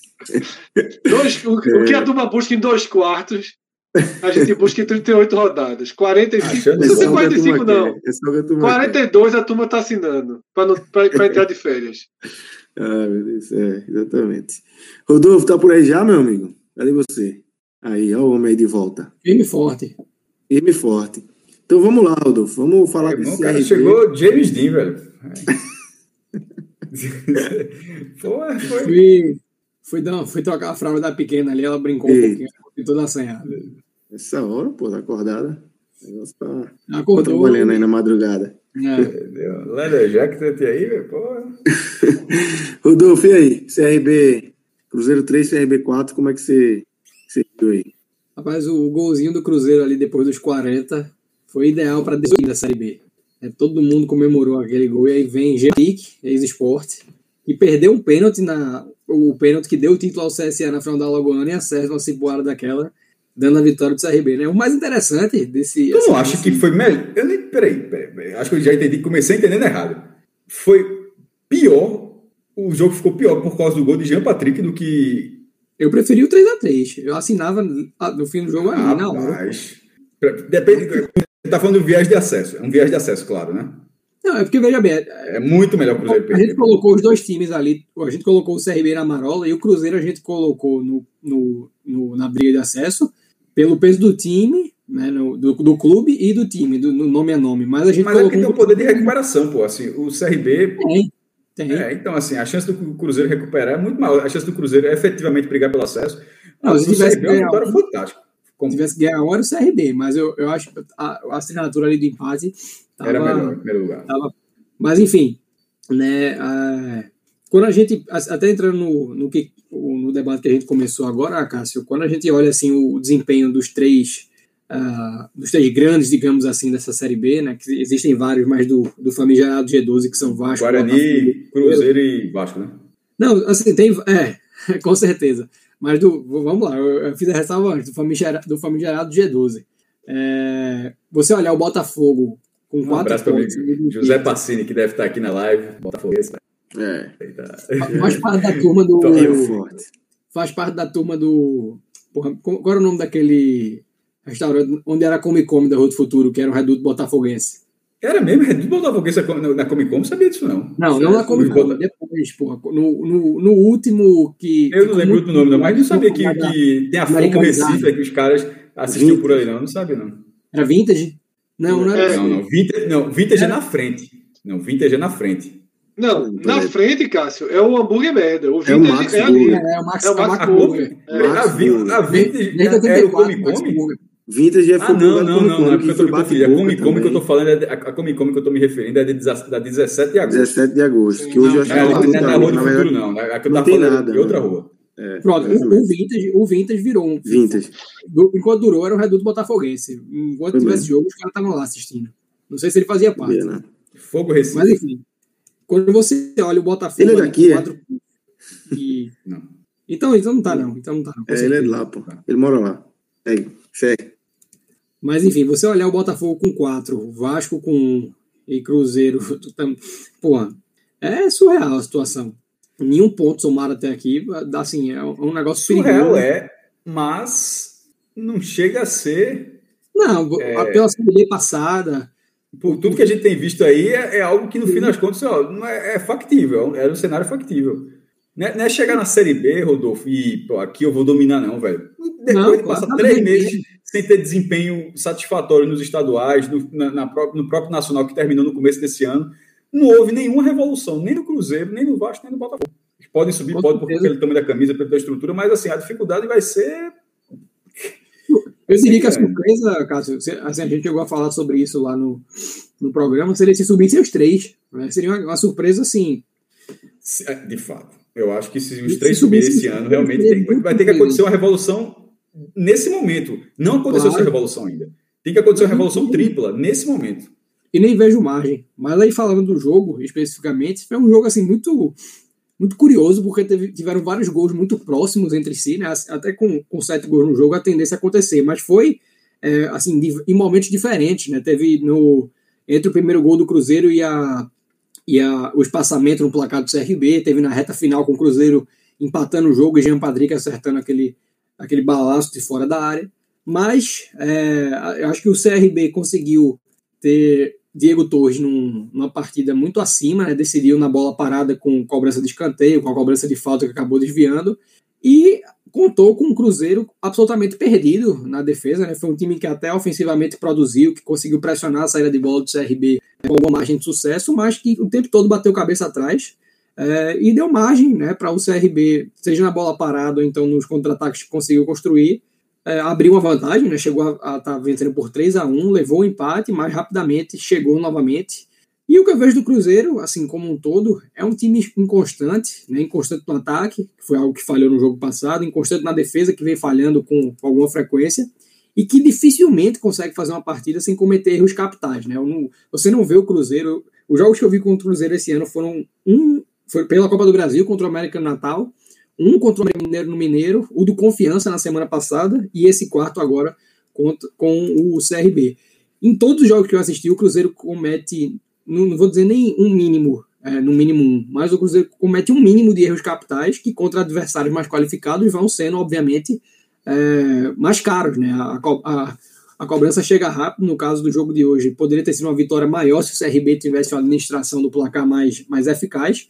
E à medida que foi enfrentando equipes mais consistentes nessa Série B, né, equipes que consigam é, se apropriar disso com mais, é, mais segurança, fica difícil a gente imaginar essa margem de reversão. Agora, obviamente, tem um elenco, né, assim, um elenco com nomes fortes, tem assim um, um nome de mercado para contratar um pouco mais, mas eu começo a ver né, um Cruzeiro que não aproveitou muito bem o primeiro semestre para chegar na Série B mais robusto. Não, não, há diferença entre o Cruzeiro que iniciou a Série B de 2020, patinando, né, sem nenhuma é, noção a respeito da identidade da competição, e depois de uma edição né, sofrida e um primeiro semestre que tinha uh, o viés de ser um laboratório para fazer uma Série B segura, começa com nenhum, do, em, um, nenhum ponto somado em seis e uma série né, de preocupações. De, dessa fazem... vez perdeu os seis pontos em campo, né? Ano passado foi no Exato. tribunal, Agora, foi em campo.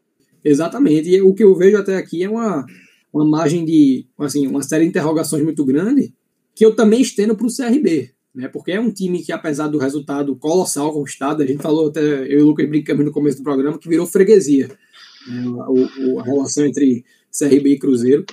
Mas o CRB, a despeito de ter um elenco é, bem distribuído, um elenco que tem opções em todas as posições, por tu, assim, até pelo histórico, né, que Cássio pontuou lá no, no programa de ser o CRB, né, o time que tem mais participações na competição, é um elenco que oscila muito, né? Foi, é um elenco que já oscilou na temporada, teve a troca de técnico agora, mas está sempre contratando. Você sabe que o time que está jogando agora não vai ser o time daqui a 10 rodadas, então fica difícil prever né, se de fato é um resultado que vai colocar o CRB numa rota de briga por acesso, né, já que a gente considerou o CRB na marola, ou se vai ser um time que vai estar exatamente onde a gente previu, né, sempre no meio de tabela, uh, vez ou outra oscilando para baixo, aqui oscilando para cima. Ah, assim, são dois times em que eu acho muito difícil a gente fazer uma uma previsão que seja muito acurada. Né? O Cruzeiro tem margem de reversão, mas com muitas, é, muitos pontos de correção, e o CRB tem assim um, um, uma perspectiva de um, de um caminho de, a, a, ser trilhado, mas de qualquer forma, a gente já viu isso acontecer em vários outros anos, né? o time desde 2015, e que até agora não emplacou de fato né, uma campanha de briga por acesso que fosse consistente. Acho que a, a que chegou mais longe foi a de 2019, foi no ano do acesso do esporte, que houve assim uma, uma sequência de umas 10 rodadas em que o CRB buscava grandes resultados fora de casa, venceu o Coritiba no Couto Pereira, ia e perdia em casa para o Brasil de Pelotas, alguma coisa do tipo. Isso se estendeu por muito tempo. Foi, uma, foi um, um, um, momento meio louco, né? Ganhava fora e em casa não conseguia. Não conseguia. Isso. E com roteiros assim, completamente. Roteiros parecidos verdade. com o de hoje, dá para comparar verdade, com o que aconteceu hoje no, no Mineirão. Mas, por esse motivo já citados, eu acho muito difícil a gente prever. Até porque uma coisa curiosa, Lucas, que eu, eu falei do, do fato do Cruzeiro bater cabeça, mas o CRB também bateu cabeça. Né? Então não é. A despeito do CRB ter feito quatro gols em cima de um adversário é, que o peso, né, de ter conseguido se recuperar após um gol sofrido que poderia ter é, colocado a pressão em cima do, do CRB, né, com o Cruzeiro indo para cima buscando a virada, são pontos que a gente precisa elogiar, mas ao mesmo tempo o CRB tomou três gols. Né, o CRB conseguiu levar dois gols depois de abrir 3 a 1 no placar, não conseguiu administrar. Então são pontos que precisam ser considerados. Né? Eu não consigo ver uma mudança de patamar de nenhuma das duas equipes. O Cruzeiro segue sendo um candidato ao acesso, pelos motivos que Cássio já trouxe. Né? Seria melhor, talvez, o, o é, talvez o melhor resultado de fato tenha sido a vitória do CRB. E ao mesmo tempo é difícil você dizer, pô, esse Cruzeiro ele vai engrenar em algum momento, mas numa, numa leitura geral é um Cruzeiro que briga por acesso e o CRB que ainda precisa se provar para entrar nesse patamar. Então é isso, né? É só para finalizar, Rodolfo, para a gente arrematar, é, gol de nomes conhecidos, né? Teve Yuri, teve Jean Patrick, teve Diego Torres. Quem se destaca aí, quem se destacou nessa vitória aí? Quem é que você pode pensar? Só para a gente fazer um, um mini pódiozinho aí do, do CRB. O, o nome do jogo acaba sendo do Diego, né? Que assim foi o um cara que resolveu na bola parada, o cara que é assim tem essa, essa característica de é, de chamar a responsabilidade, até porque é o 10 do time, né? Um jogador que em diversos momentos da, da temporada, já na temporada passada, sobretudo, na reta final. Tu acha que é, joga lá, Rodolfo? É, Fred é um nome que, dependendo do patamar, eu chegaria a apostar, porque quando você olha o mercado como um todo, a gente teve até essa discussão no ano passado, a discussão, assim, um debate é, a respeito de Chico, Chico. Né, que estava no Atlético Goianiense, que agora está no Juventude, e que eu acho um nome assim, que é aqui para a Série A de maneira geral, e que encaixa ali não, é. algum. É, não, não é meu jogador preferido, mas que tem mais. Ele jogou aquela. Ele, ele caiu com a Chape, né? É, ele estava na Chape na, na queda, né? Diego Tava, tava na Chape. Passou, passou algum tempo lá até, eu acho. Então já tem essa vivência. E aí, para assim, determinados contextos, eu, assim, um Fortaleza que já apostou muito é, no, em, em jogadores para posição e não conseguiu consolidar, de repente é um nome que um Voivoda consegue extrair potencial. Mercado, já, já pensando no eu acho ele muito útil, sabe? Diego Torres para é, Juventude. O que é que eu não vejo nisso? Eu pensei mais por aí também. Capacidade é, de definição. Eu acho o Chico muito. Fortaleza, o 10. Muito físico, né? O cara é, que só... muito... Tá, é difícil de tirar. Não, mas totalmente, Sabe? tá? Pra mim, jogador Chico assim, na né? Série B eu queria na hora. Chico no A eu acho entrega. Agora, Diego Torres, eu acho que ele tem um perfilzinho que é importante na Série A, sabe? E dar o último passe, bater em gol. Sim. E, é justamente é. essa característica que define o jogador que chama responsabilidade. Né? Ele, independente do patamar da equipe adversária, ele vai definir jogada.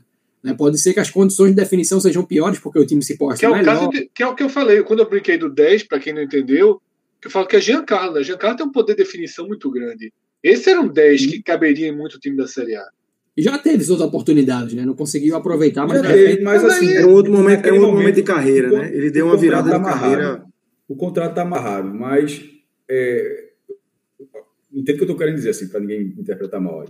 É, é uma questão de fluxo natural. Eu acho que Giancarlo será procurado. É um fluxo natural da primeira divisão, que em algum momento Legal, seca os, os, jogadores da primeira divisão, o escoamento da primeira divisão, e você vai buscar, na, os times da primeira divisão vão buscar na segunda divisão.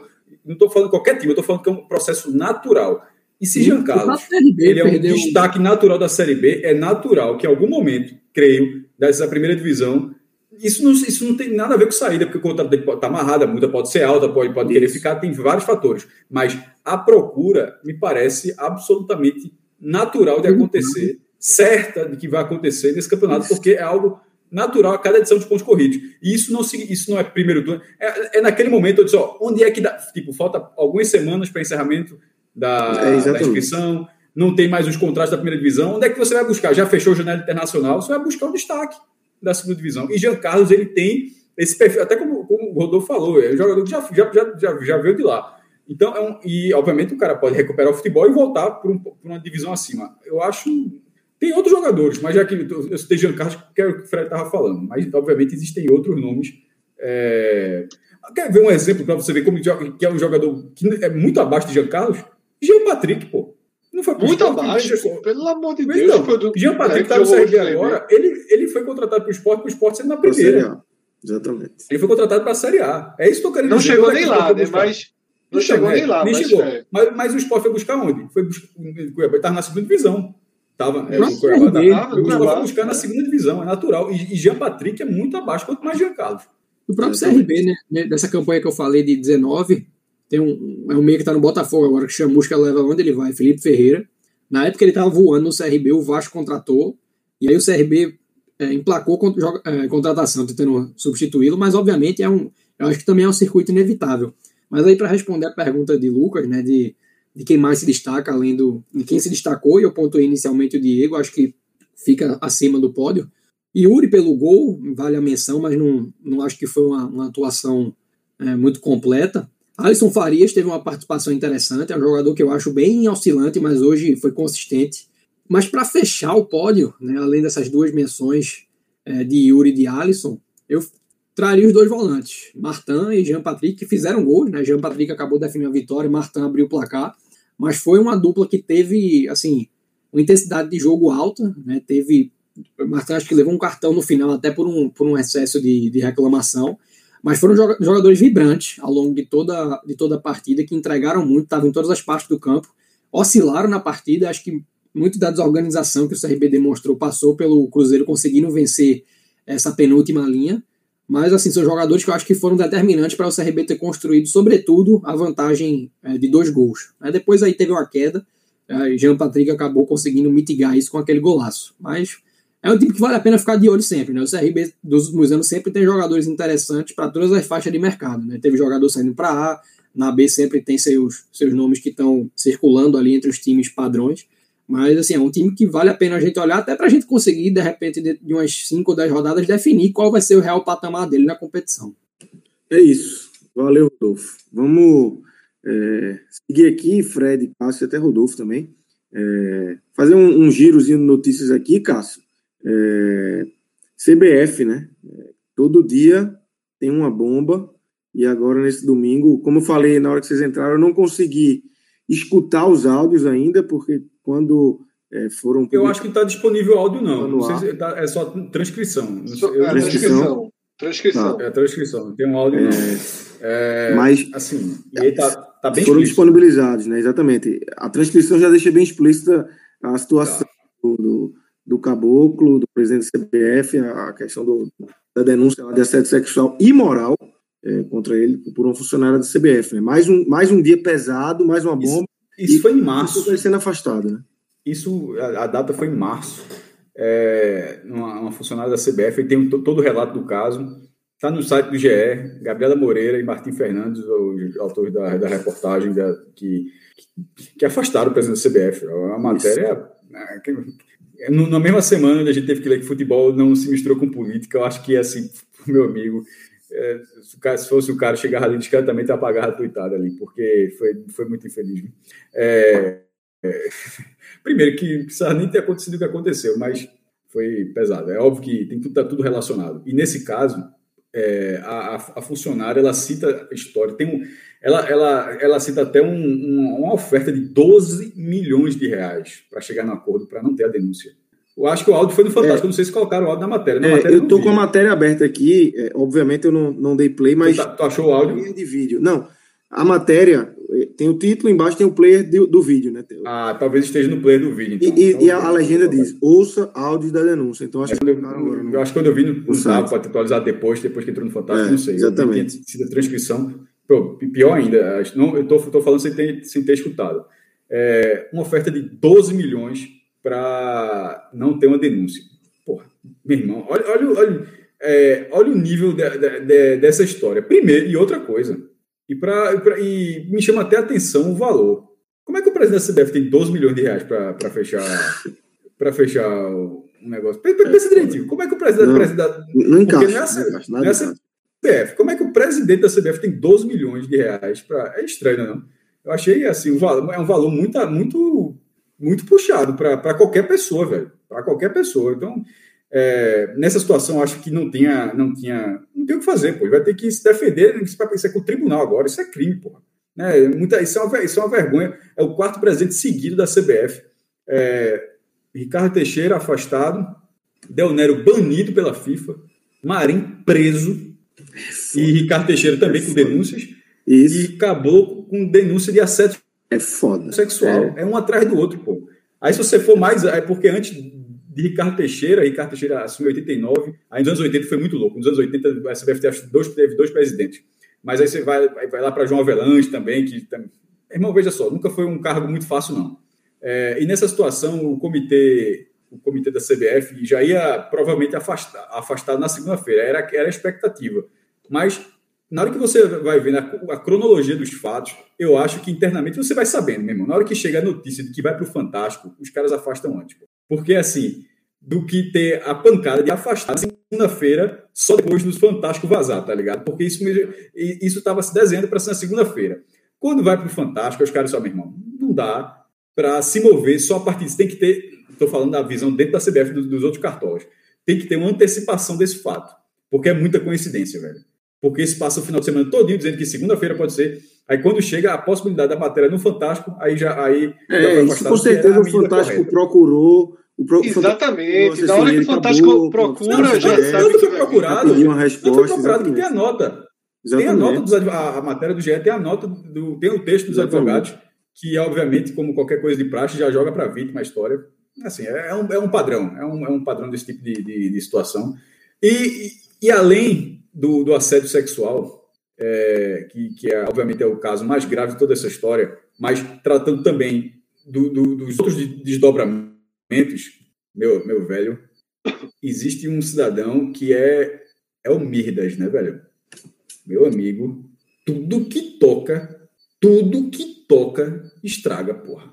Que capacidade que o inquilino de Brasília tem de tocar em qualquer coisa e estragar. Nesse momento, ele foi. Ele, ele, na semana, na semana onde houve esse abraço que era interessante para os dois lados, um, para reduzir a CPI, você trazer uma Copa América, tentar organizar de alguma forma e ter essa força, e o outro, de ter todo, que já tem essa pressão interna até da própria seleção, e conseguir ganhar força política com a realização da Copa América no Brasil, na semana que acontece isso, vem uma acusação desse tamanho, meu irmão.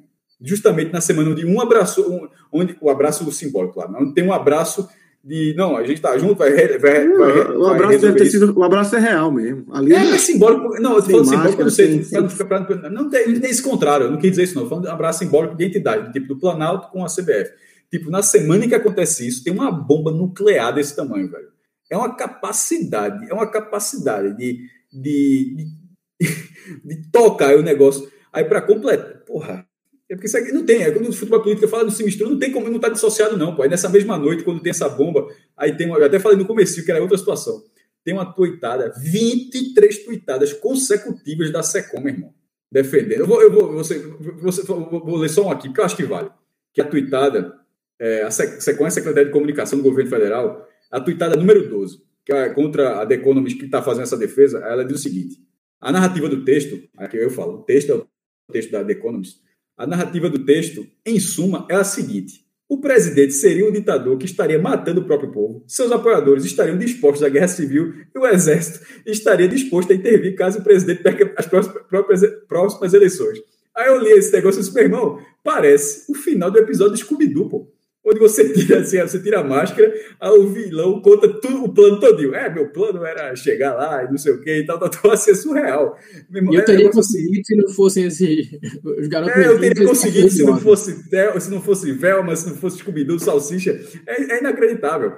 E isso tudo na mesma semana, essas coisas não estão dissociadas, pô. É, é assim, terça-feira, e, e, e terça-feira ainda tá. Olha, é surreal essa tuitada, pô. São 23, mas essa décima segunda é inacreditável.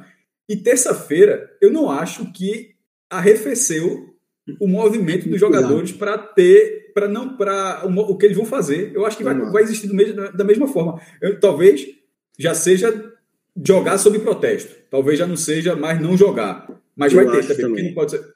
Mas, ao mesmo tempo, é uma bomba de Meu irmão, a Argentina, voltando agora para a Copa América, a Argentina confirmou, a seleção da Argentina, que jogará a Copa América voltar após todos os jogos. O centro de treinamento da Argentina fica em Ezeiza. Ezeiza é o aeroporto de Buenos Aires, que fica a quilômetros, fica, fica, se não me engano, a 50 minutos de Buenos Aires. É como se fosse do Recife aqui, é como se o aeroporto fosse depois de Vitória de Santo Antão. É muito longe. É, você pega bem distante. E o centro de treinamento da AFA, que é a CBF da, da, Argentina, fica em Ezeiza. Inclusive, toda vez que você sai do aeroporto, você passa, você vê esse treinamento lá, o disco da AFA.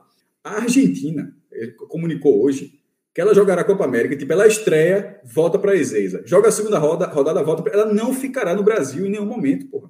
Isso, é, isso é, é, muito nas coxas desse torneio, pô. É assim, Bra... nesse caso, o Brasil arrumou um pro... o Brasil, o governo federal arrumou um problema assim inacreditável. Foi é aquela coisa, é arrumar um problema com tudo. Nesse caso, é inacreditável. É, tem muitas coisas inacreditáveis, mas nesse caso é inacreditável numa esfera que você fica pensando, não precisava. A, a chance de ganhar apoio com isso é muito pequeno, pô. De quem, de, de, quem já, obviamente, de quem apoia cegamente não faz a menor diferença, mas de quem não apoia, que é o que interessa, assim. Como é que você ganha o apoio dessas pessoas? Assim, foi uma, foi uma medida muito, foi uma medida muito questionável, que aí você volta para a CBF e explode essa bomba nuclear, meu amigo. Tipo, a gente tá gravando, a gente tá fazendo live aqui. Mas eu acho que lá em Brasília os caras estão acordados aqui tentando arrumar uma solução ainda. Porque os caras arrumaram um problema. Não, veja só, a gestão de crise, nesse momento, os caras arrumaram um problema grande e dependendo do que os jogadores falar na terça-feira, dobre o tamanho. Esse domingo é, de notícias aí, a primeira notícia foi que é, Caboclo teria prometido ao presidente da República que tiraria Tite e colocaria Renato Gaúcho, logo depois ele cai, e aí vem a disponibilização dos áudios, né? Mais um domingo aí pesado para a CBF, para a seleção brasileira, para tudo. Lucas, eu vou começar repetindo o que eu comentei na live de sexta-feira, de sexta para sábado, né? Participei eu, né, os dois Cássios e Juliana, pós Brasil e Equador.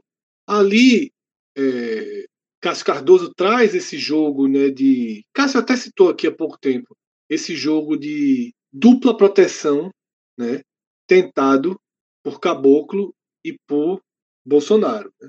Bolsonaro, pela questão é, da CPI, né, da Covid, que tem avançado muito sobre o governo dele, né, e dominado a narrativa.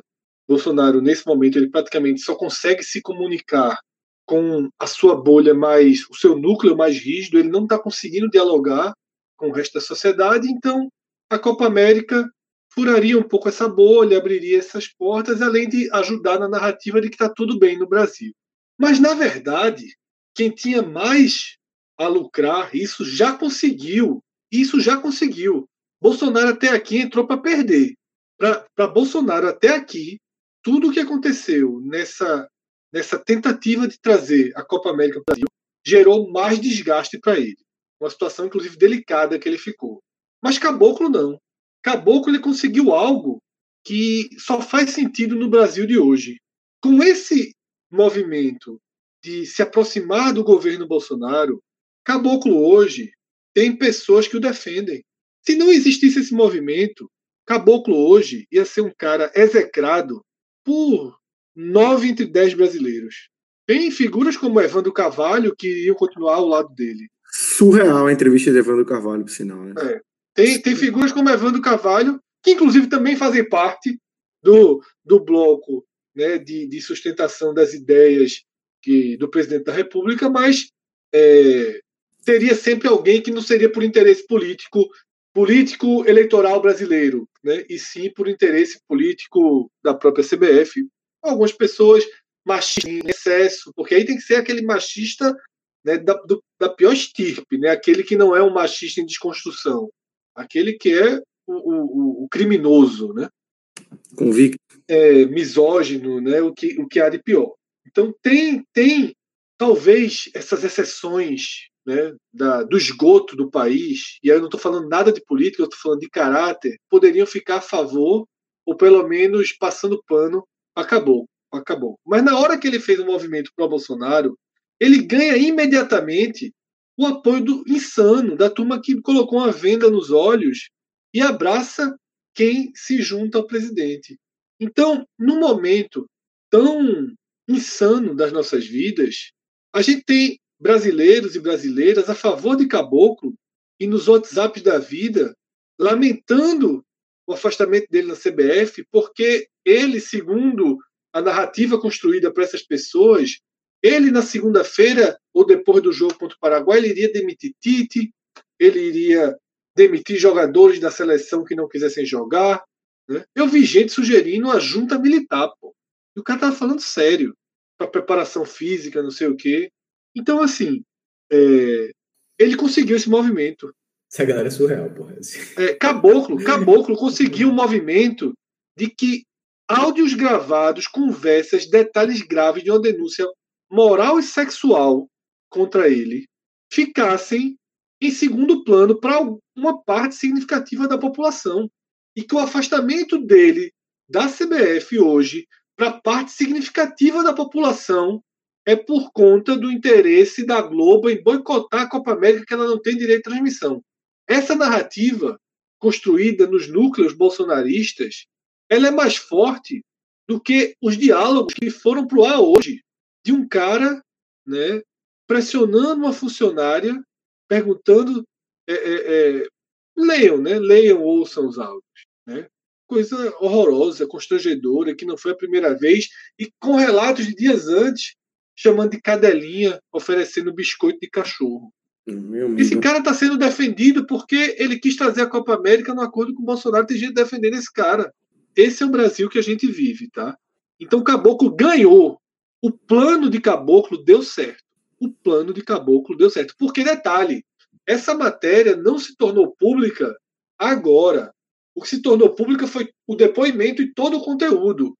Se você voltar um pouco, notícias de bastidores da CBF, há um mês, um mês e meio atrás, já foram postadas né, notícias sobre uma funcionária teve que se afastar, Caboclo não está nem mais indo na sede, na sede da CBF, pelo mal-estar com outros diretores.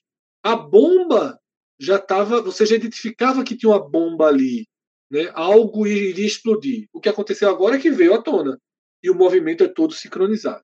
Né? Então, Caboclo ele tem uma grande, ele consegue estrategicamente o que ele queria, venha ou não a Copa América, aconteça o que acontecer, ele agora a sua condição de assediador, ela é colocada em xeque por um grupo né, por interesses políticos, e cegueira política. E agora tem a outra parte da moeda, né? Que é tipo, o quanto o afastamento de caboclo vai diminuir o movimento dos jogadores e da comissão técnica e o quanto isso deve afetar na Copa América ou não. Pergunta muito difícil. Muito difícil. Muito difícil. Realmente Algo depende diz... de terça-feira. Depende muito é. de terça-feira. Mas o teor de terça-feira é, terça pode, já, pode já ser afetado, né? Pode já ser sim, afetado. mas se for é, afetado. Então, justamente por isso que depende de terça-feira, porque já pode ser afetado. É. Exatamente por isso. Não, a gente vai saber terça-feira. Terça-feira eles, vão eles vão dizer estamos fora, ou, como você falou muito bem, Cássio, vamos jogar, mas sob protesto. Vamos, por obrigação, porque é, existem compromissos, é, sob protesto, que, que eu acho que seria. Antes da, da denúncia do afastamento, da denúncia não, da, da matéria do afastamento com as gravações, André Rizek chegou a colocar um texto isso. Que é da que, que ele teria prometido a Bolsonaro que demitiria Tito. Que Tito poderia cair terça-feira depois. Que cairia, ele, ele É, que cairia terça-feira depois do, das eliminatórias para a entrada de Renato Gaúcho, mais alinhado Isso. politicamente. Veja só, isso é 1969, pô. Meu irmão, isso é, que aconteceu isso, pô, 1969. O treinador brasileiro era João Saldanha, aí, aí que não acertou em gerência do presidente Emílio Gastas, o Médici, do apogeu da ditadura militar, apogeu no mau sentido, obviamente, é, e acabou sendo substituído. O Brasil até perdeu o jogo do Atlético Mineiro, né, dois gols de Dario, e enfim, acabou sendo substituído por Zagallo, o Brasil campeão do mundo, então, mas assim, a troca, ela tem, ela, a troca de comando ela, na história, ela passa a partir de uma influência, e que para a FIFA não pode, né? Mas é aquela questão, é, a, FIFA não aceita isso, não. Mas até que ponto? Porque uma coisa é um país ali centésimo, quinquagésimo ranking, que nunca Copa do Mundo. Tem... Outra coisa é o Brasil. Eu estou dizendo, eu, não estou falando isso em benefício do Brasil, não. Eu estou falando isso porque, justamente por não acreditar que a FIFA, numa situação dessa, tomaria a mesma medida que ela, que, que ela deveria tomar. Deveria, mas não sei. Mas assim, uma situação começa. Enfim, mas essa matéria, meio que essa, essa apuração de, de André Rizek, acho que ela fica um pouco de lado agora, porque não é mais caboclo, né? Assim, se. Tipo, se te, te cai terça-feira, já é Coronel Nunes que tirou. Coronel Nunes. Que, que não costuma. Que não costuma agir. É um, né? e esse coronel é militar é coronel da Polícia Militar, certo? E não é o coronel, é. só para dizer, que é um coronel da Polícia Militar. O Coronel Nunes, ele costuma ficar perdido no cargo, né? Numa, numa é um... escala grande. É, lá na, em 2018, em 2018, quando teve o congresso da FIFA para votar a quem seria a sede da Copa do Mundo de 2026, você sempre faz os acordos, né? É, de pegar os votos e tal. E o Brasil, ele, ele assim como a Comebol fechou, a Comebol toda fechou o apoio a candidatura tripla, que vai ser, é, vai ser a primeira vez na história, vai ser Estados Unidos, Canadá e México, com os Estados Unidos sendo a base central. A Comebol fechou esse apoio para 2026, para em 2030 receber o apoio da CONCACAF para a candidatura, que na época era dupla, Argentina e Uruguai, mas hoje é quádrupla, porque já está Argentina, Uruguai, Paraguai e Chile. A candidatura de quatro países para a Copa do Mundo 2030. Ou seja, é era um toma lá da cá, mas dentro do jogo. Era tipo apoio, era troca de apoio. Chegou na hora do Brasil, Coronel Nunes votou. Não votou, não. E o voto. e o, votou no Marrocos. E o voto era aberto. Aí você vai lá na planilha, aí tem o voto. Que negócio inacreditável, pô. E, e eu, eu, lembro, eu lembro até um bastidor desse dia. Que eu até coloquei isso no blog, eu acho que eu já estava com esse blog novo. Essa comitiva, isso foi na Rússia. Esse congresso foi na Rússia, porque estava tendo a Copa do Mundo da Rússia, e foi lá.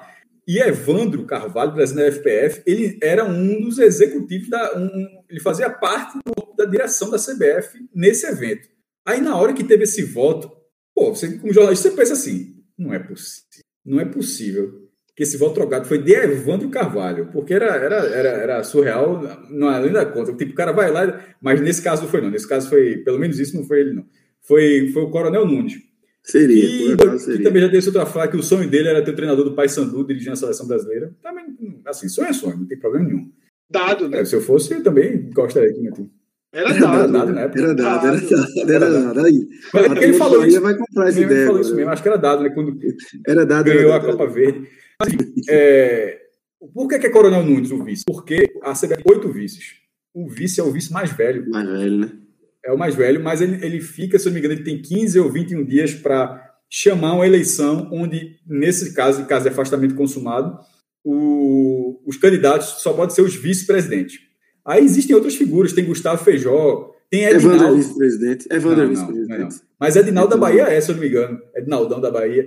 Francisco Noveleto, do Rio Grande do Sul, que inclusive é o nome daquele estádio que a galera não para de jogar futebol sob nenhuma hipótese. É o jogo, é o estádio São José. É, é, de O de Porto atrás da barra, né? que, que todo mundo já viu.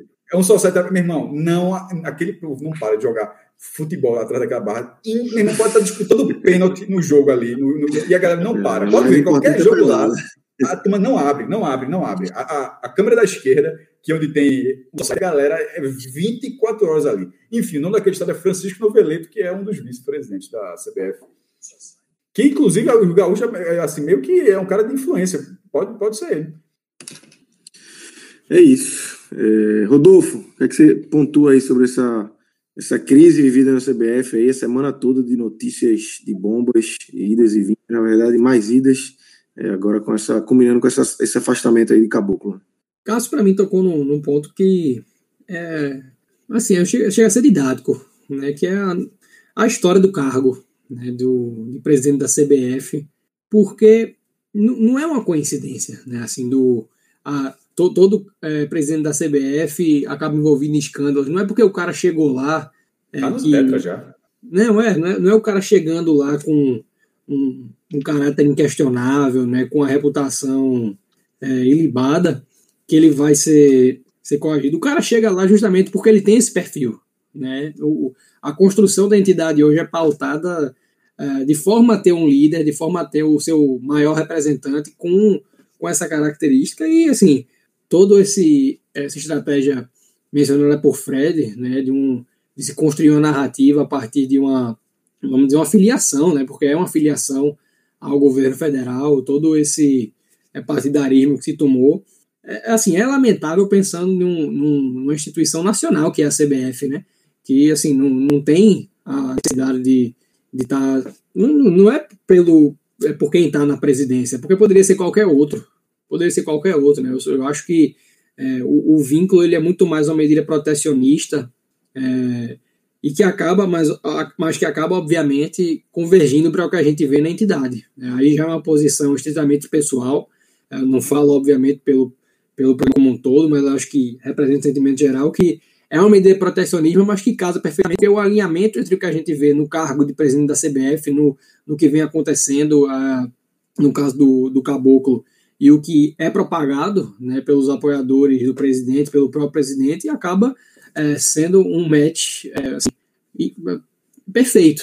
Né? Não, não, não, é à toa que foi tão, tão facilmente vendido dessa forma. Né? Se tivesse um, um desalinhamento, não, não teria a adesão que teve.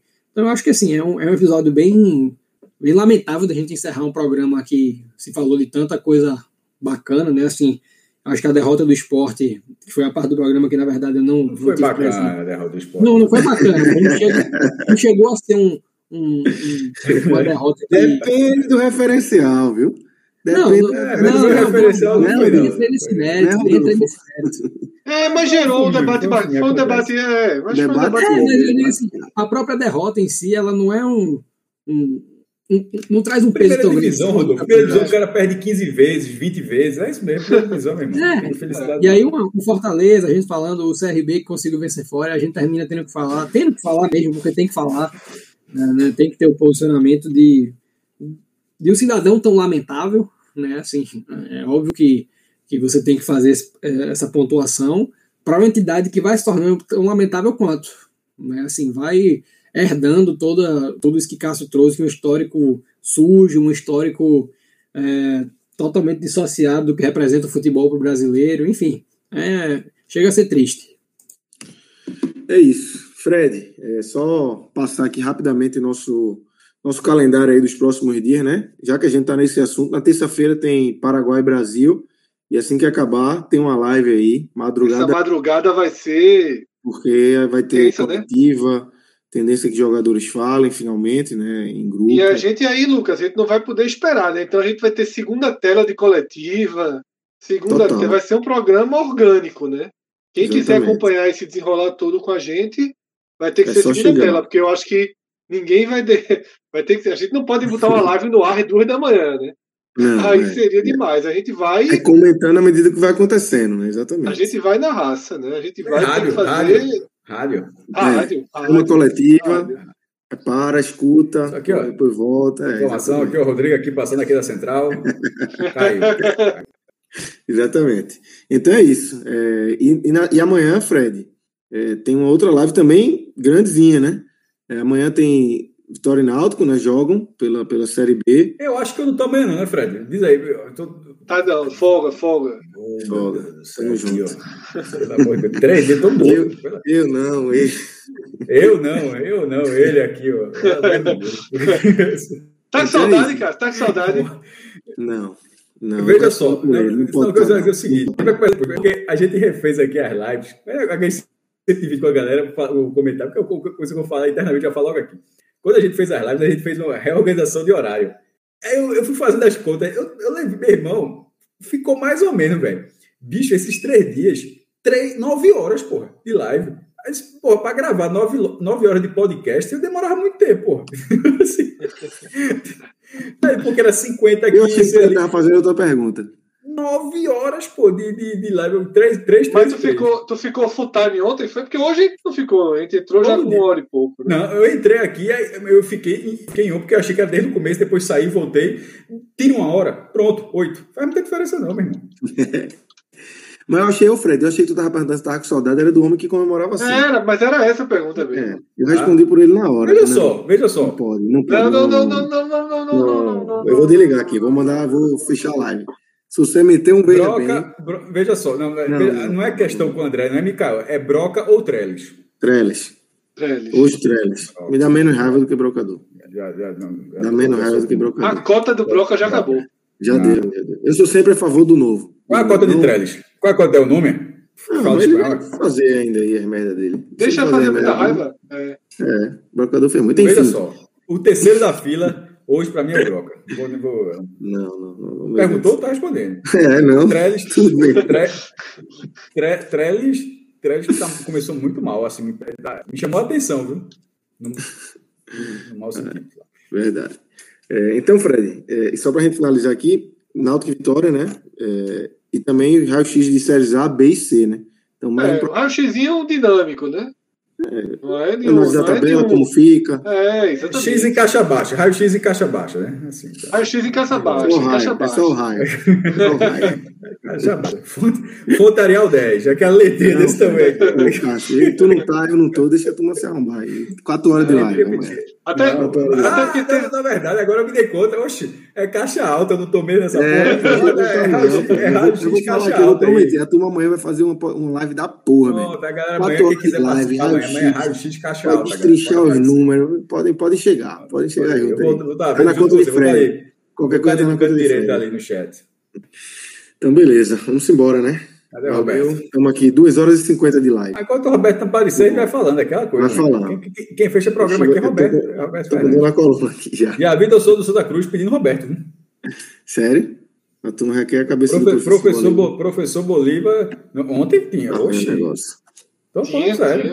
tinha, tinha, tinha. Né, Na, na Vera É, mesmo. daqui a pouco ele chega. Daqui a pouco ele chega, não tem nem dúvida. Ah, sombra pesada, é uma sombra pesada. Olha só. É. Porque tem que, jogar algum, tem que jogar alguma bolinha, meu irmão. Tá. Se, ele não se, se, ele não se, se ele não se empregar até Bolívar cair, se Bolívar cair, ele, ele é o treinador de Santa Cruz. Ele é o primeiro nome. Próxima da- rodada é Ferroviária e Santa. Chata pra caramba a Chato pra rodada. caralho. Série C, Chato. o, a confusão lá de, de uma troca. Como é que é? É, também tem. Série C tem tem. também. É. Cuiabá, o Cuiabá queimou tem. isso. Cuiabá queimou isso na primeira rodada, meu irmão. Que negócio Existe. surreal, porra. E, e Fred, Fred tentou ser o Fare do Cuiabá. Não, mas não sei o quê. O, o Cuiabá deu a nota. Não, demitiu. Não tem que ser fale não, pô. Tem que ser fale Não, não. ah, os caras foi não, não sei o quê. Vão achar. Não, só Mas achou que podia ter um acordo. que- Podia ter um acordo, né? Mas Eu não teve, que não. ainda assim Ah. também, mas não teve não, foi demitido Teve mesmo. não. que- Sumariamente, assinar e Litígio. Litígio. embora. Litígio. Isso aí. Cadê o É, Roberto? cadê Roberto? Cadê Roberto? pô? Bora, Cadê Roberto? Bora, bota Roberto aí. Jackson. Vai, Jackson. Botaram dois. Botar logo dois. Botaram dois.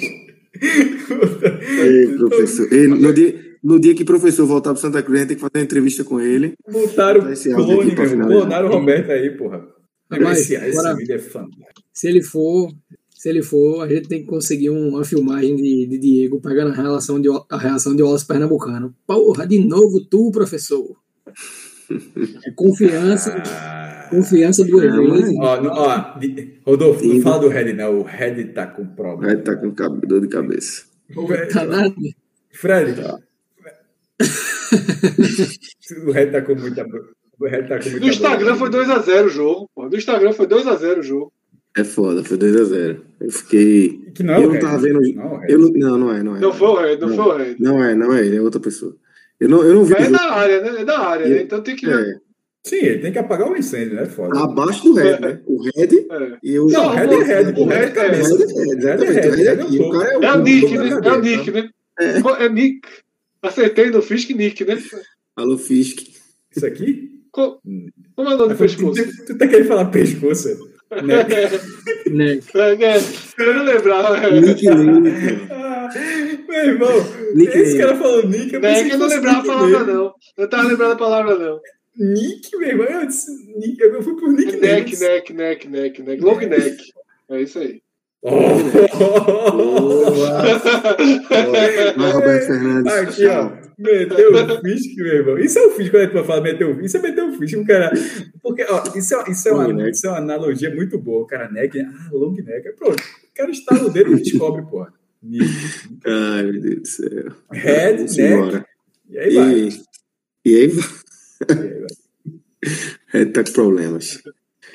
O Nick. neck, Vamos o neck atrapalhou, viu? O neck Bora, atrapalhou. Bora, Mas sabe o que é pior? Sabe o que é pior do neck? O neck botou 2x0, porque aquilo ali o cara deixa preparado antes, né?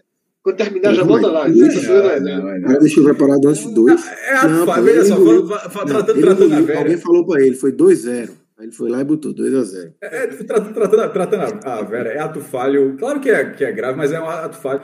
Porra, toda vez que eu coloco o post, no ar, sempre tem um errinho, assim, o cara corrige depois. É, algum É. nome. De vez em quando falta uma letra. print. Agora, assim, o placar é algo raro, é, é- é mais raro, mas é óbvio que é ato falho. Não tem outra, não tem outra explicação. O cara pensou uma coisa e saiu outra. Infelizmente, ainda bem que no jornalismo online é porque a gente está na época do print, que é a turma do print é muito rápida, mas jornalismo online Exatamente. Anterior ao print, você podia corrigir rapidamente, pode corrigir rapidamente. Só que hoje existe o, O print, print é mais rápido. ultrassônica. O print é mais print é rápido. muito Antes rápido. tu avisar, tu tira o print. Mas veja só, placar errado já saiu na capa do acho JC.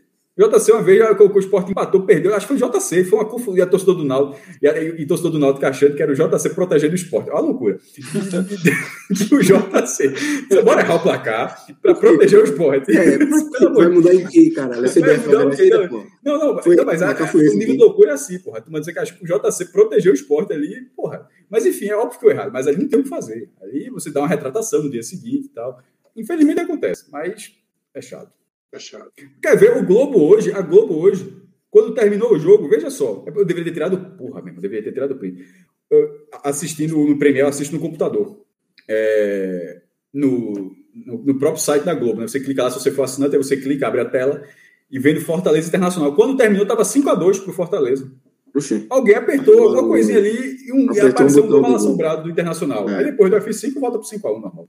Bota Roberto de novo, É sem, sem Bora, clone Vamos, vamos, vamos. agora, vamos, sem clone. Jackson. Agora. Agora é o homem, pô. Esse vídeo é muito bom, pô. Bom demais. Falou, galera. É, mas